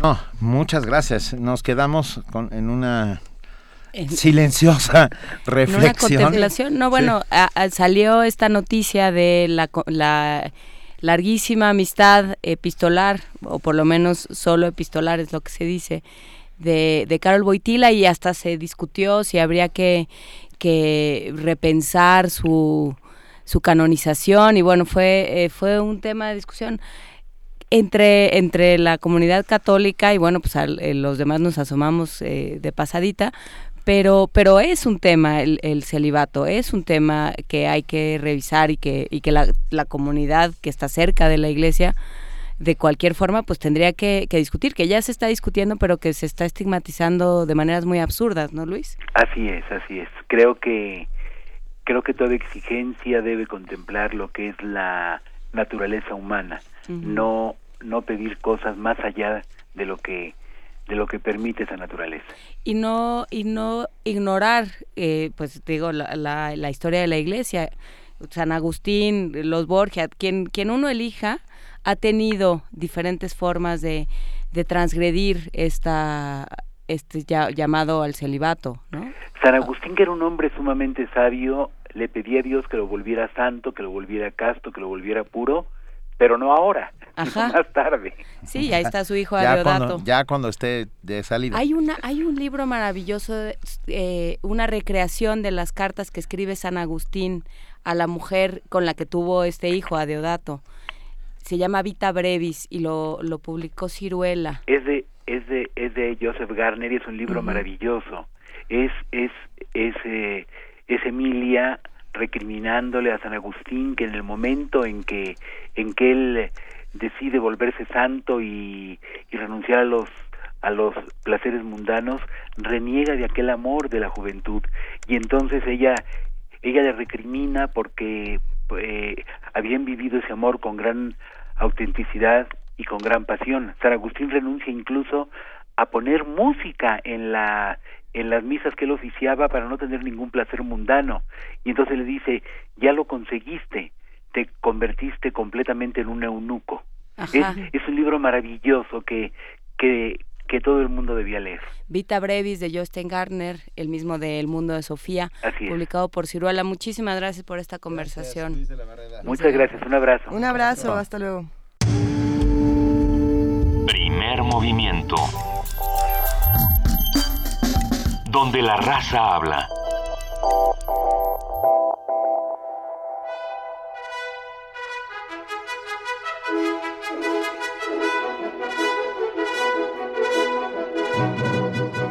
¿Qué está pasando? Siendo las 9.52 de la mañana, baja de esta polvareda nuestra compañera Vania Nuche para decirnos qué hay hoy en Radio UNAM. Muy buenos días, querida Muy Vania. ¿Cómo va todo? Muy bien, muchas gracias. Hoy en Radio UNAM los queremos invitar para que a través del 860 de AM a las 5 de la tarde no se pierdan el cine y la crítica de Carlos Monsiváis. Al terminar disfruten de la penúltima emisión de Amorosos Fantasmas de Paco Ignacio Taibo II en punto de las 6 de la tarde. Y por la noche, recuerden, a las 11 tenemos en La llave, la clave, la nave, el ave del tiempo, Las ratas en las paredes de Howard Phillips Lovecraft. Hoy presentamos la tercera parte por el 96.1 de FM. Los invitamos a disfrutar de nuestro buffet Babel de la 1 a las 4 de la tarde con grandes programas y series como De carne y hueso, donde conocerán los órganos del cuerpo humano a través de diferentes disciplinas como la medicina, la poesía, la música, la filosofía y la ciencia. Escúchenlo a las 2 y cuarto de la tarde. En Miocardio, la génesis del sonido, presentamos la última parte de la historia musical de la banda Ave Soul con su rock folk aterciopelado. En punto de las 3 de la tarde, no se lo pierdan. Y continúan escuchándonos en nuestro corte informativo de la tarde a las 3.50. Por la noche a las 9 no se pierdan resistencia modulada, porque en el modernísimo hablarán con Claudia Loredo, directora del documental sobre migración Downtown Tetlanocan.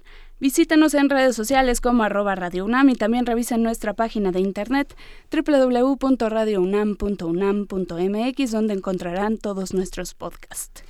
Tenemos a los ganadores de nuestros premios. Venga. A, las, a la obra de teatro se van Salvador Rodríguez, María Dolores Luna, Lorena Peláez, Alejandro Espinosa, Alberto Lorrabaquio y el libro se lo llevó Cuauhtémoc López. Jojotemoc. Jojotemoc, ah, sí. Él se lo llevó, ya puedes venir por ellos, tienes las indicaciones y nos escuchamos mañana. Muchísimas gracias, Vania Nuche. Excelente día a todos. gracias, querida. Eh, y mañana ya es viernes. Querida Mañana Juana Inés viernes, de Vamos esa. a platicar de rock en Cuba. ¿Qué implica? eh, Cuando Hacer- dices rock en hacer Cuba, rock ¿estás en Cuba. diciendo rock hecho en Cuba o Rolling Stones van a Cuba? Van hablando ro- de la- el, concierto de los Rolling Stones en Cuba. Es que el momento de mi reflexión donde digo que es más barato ir a La Habana a ver a los Rolling que verlos que, en el que Foro Sol. comprar en el Foro Sol. Pero tú dices eso y entonces todo el mundo te empieza a hacer cuentas que fue lo que pasó ayer y te matan tu reflexión. Entonces tú quédatela en tu corazón. Mi argumento es inválido, pero hay Es- que ir a La Habana. Pero es bonito. Aquí en La Habana por otros motivos. Por muchos. Pero los Rolling Stones van a estar aquí, pues. O sea, todavía. Ya no sé si haya boletos. Yo tengo unos guardados desde diciembre. Entonces, eh, eh, rock en Cuba, ¿qué, qué va a pasar? Vamos a hablar de mujeres en el arte, vamos, eh, sí, sí, Luisa Iglesias, Me emociono, de mujeres en el arte y bueno, de un montón de temas más, estén aquí con nosotros en Primer Movimiento. Mañana viernes va a estar viernes. lleno de Y información. tenemos una canción para cerrar. Eh, a mí me gusta mucho, bueno, a mí me gusta mucho Serrat, en este programa nos gusta mucho, mucho Serrat. Tiene una canción en la que yo he estado pensando desde que se plantearon los temas de este programa, de esta emisión, eh, que es Amigo Mío, que es sobre un río que va y viene, y le va diciendo, tú que recorres tantas cosas y tú que vas y vienes, regresa para contarme. Y creo que en este tenor que hemos abordado el día de hoy, en esta, en esta serie de temas de las que hemos estado hablando, en las cuales se demuestra que estamos muy poco amigados con el- la tierra que nos rodea y los, y los ríos que nos circundan. Entonces, bueno, pues esta es una fo- buena forma de, de empezar a volver a relacionarnos con ellos. Amigo mío de Serrat. Venga, gracias Juana Inés de Muchísimas esa. gracias. Gracias a todos los que hacen posible Primer Movimiento todos los días y gracias a aquellos que están ahí del otro lado haciendo comunidad. Sin ustedes esto, este esfuerzo sería imposible y además sería completamente infructuoso, no necesario.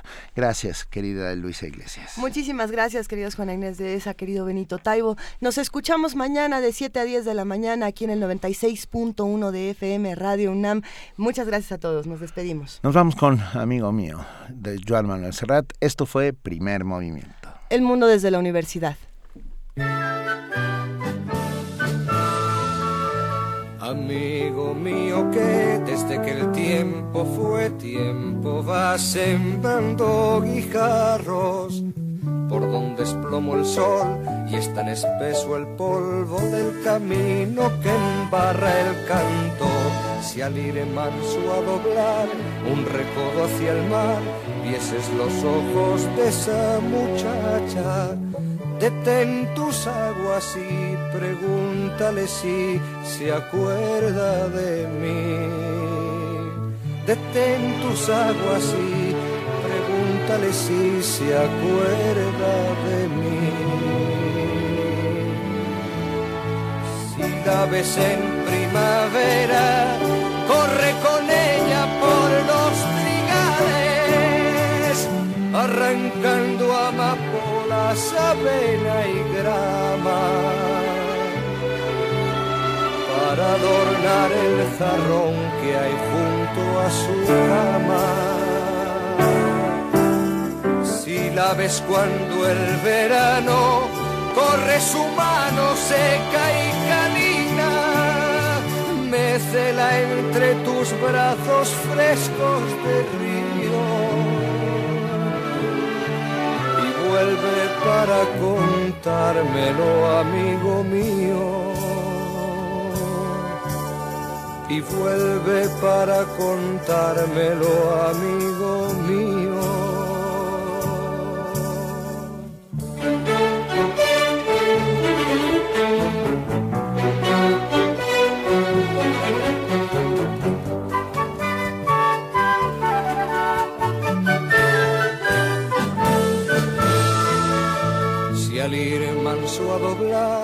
Recodo hacia el mar, vieses los ojos de esa muchacha, detén tus aguas y pregúntale si se acuerda de mí.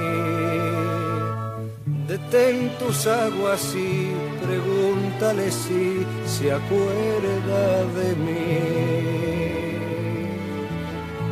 Si la ves cuando el otoño te hace ancho y hondo y sueña el baremecho, cuéntale que la llevo como el abrojo prendida en el pelo, el alma, el vientre y los ojos. Si la ves cuando el invierno viste su terreno blanco y que por las noches no sienta frío y vuelve para contármelo, amigo mío. Y vuelve para contármelo, amigo mío. Y vuelve para contármelo, amigo mío.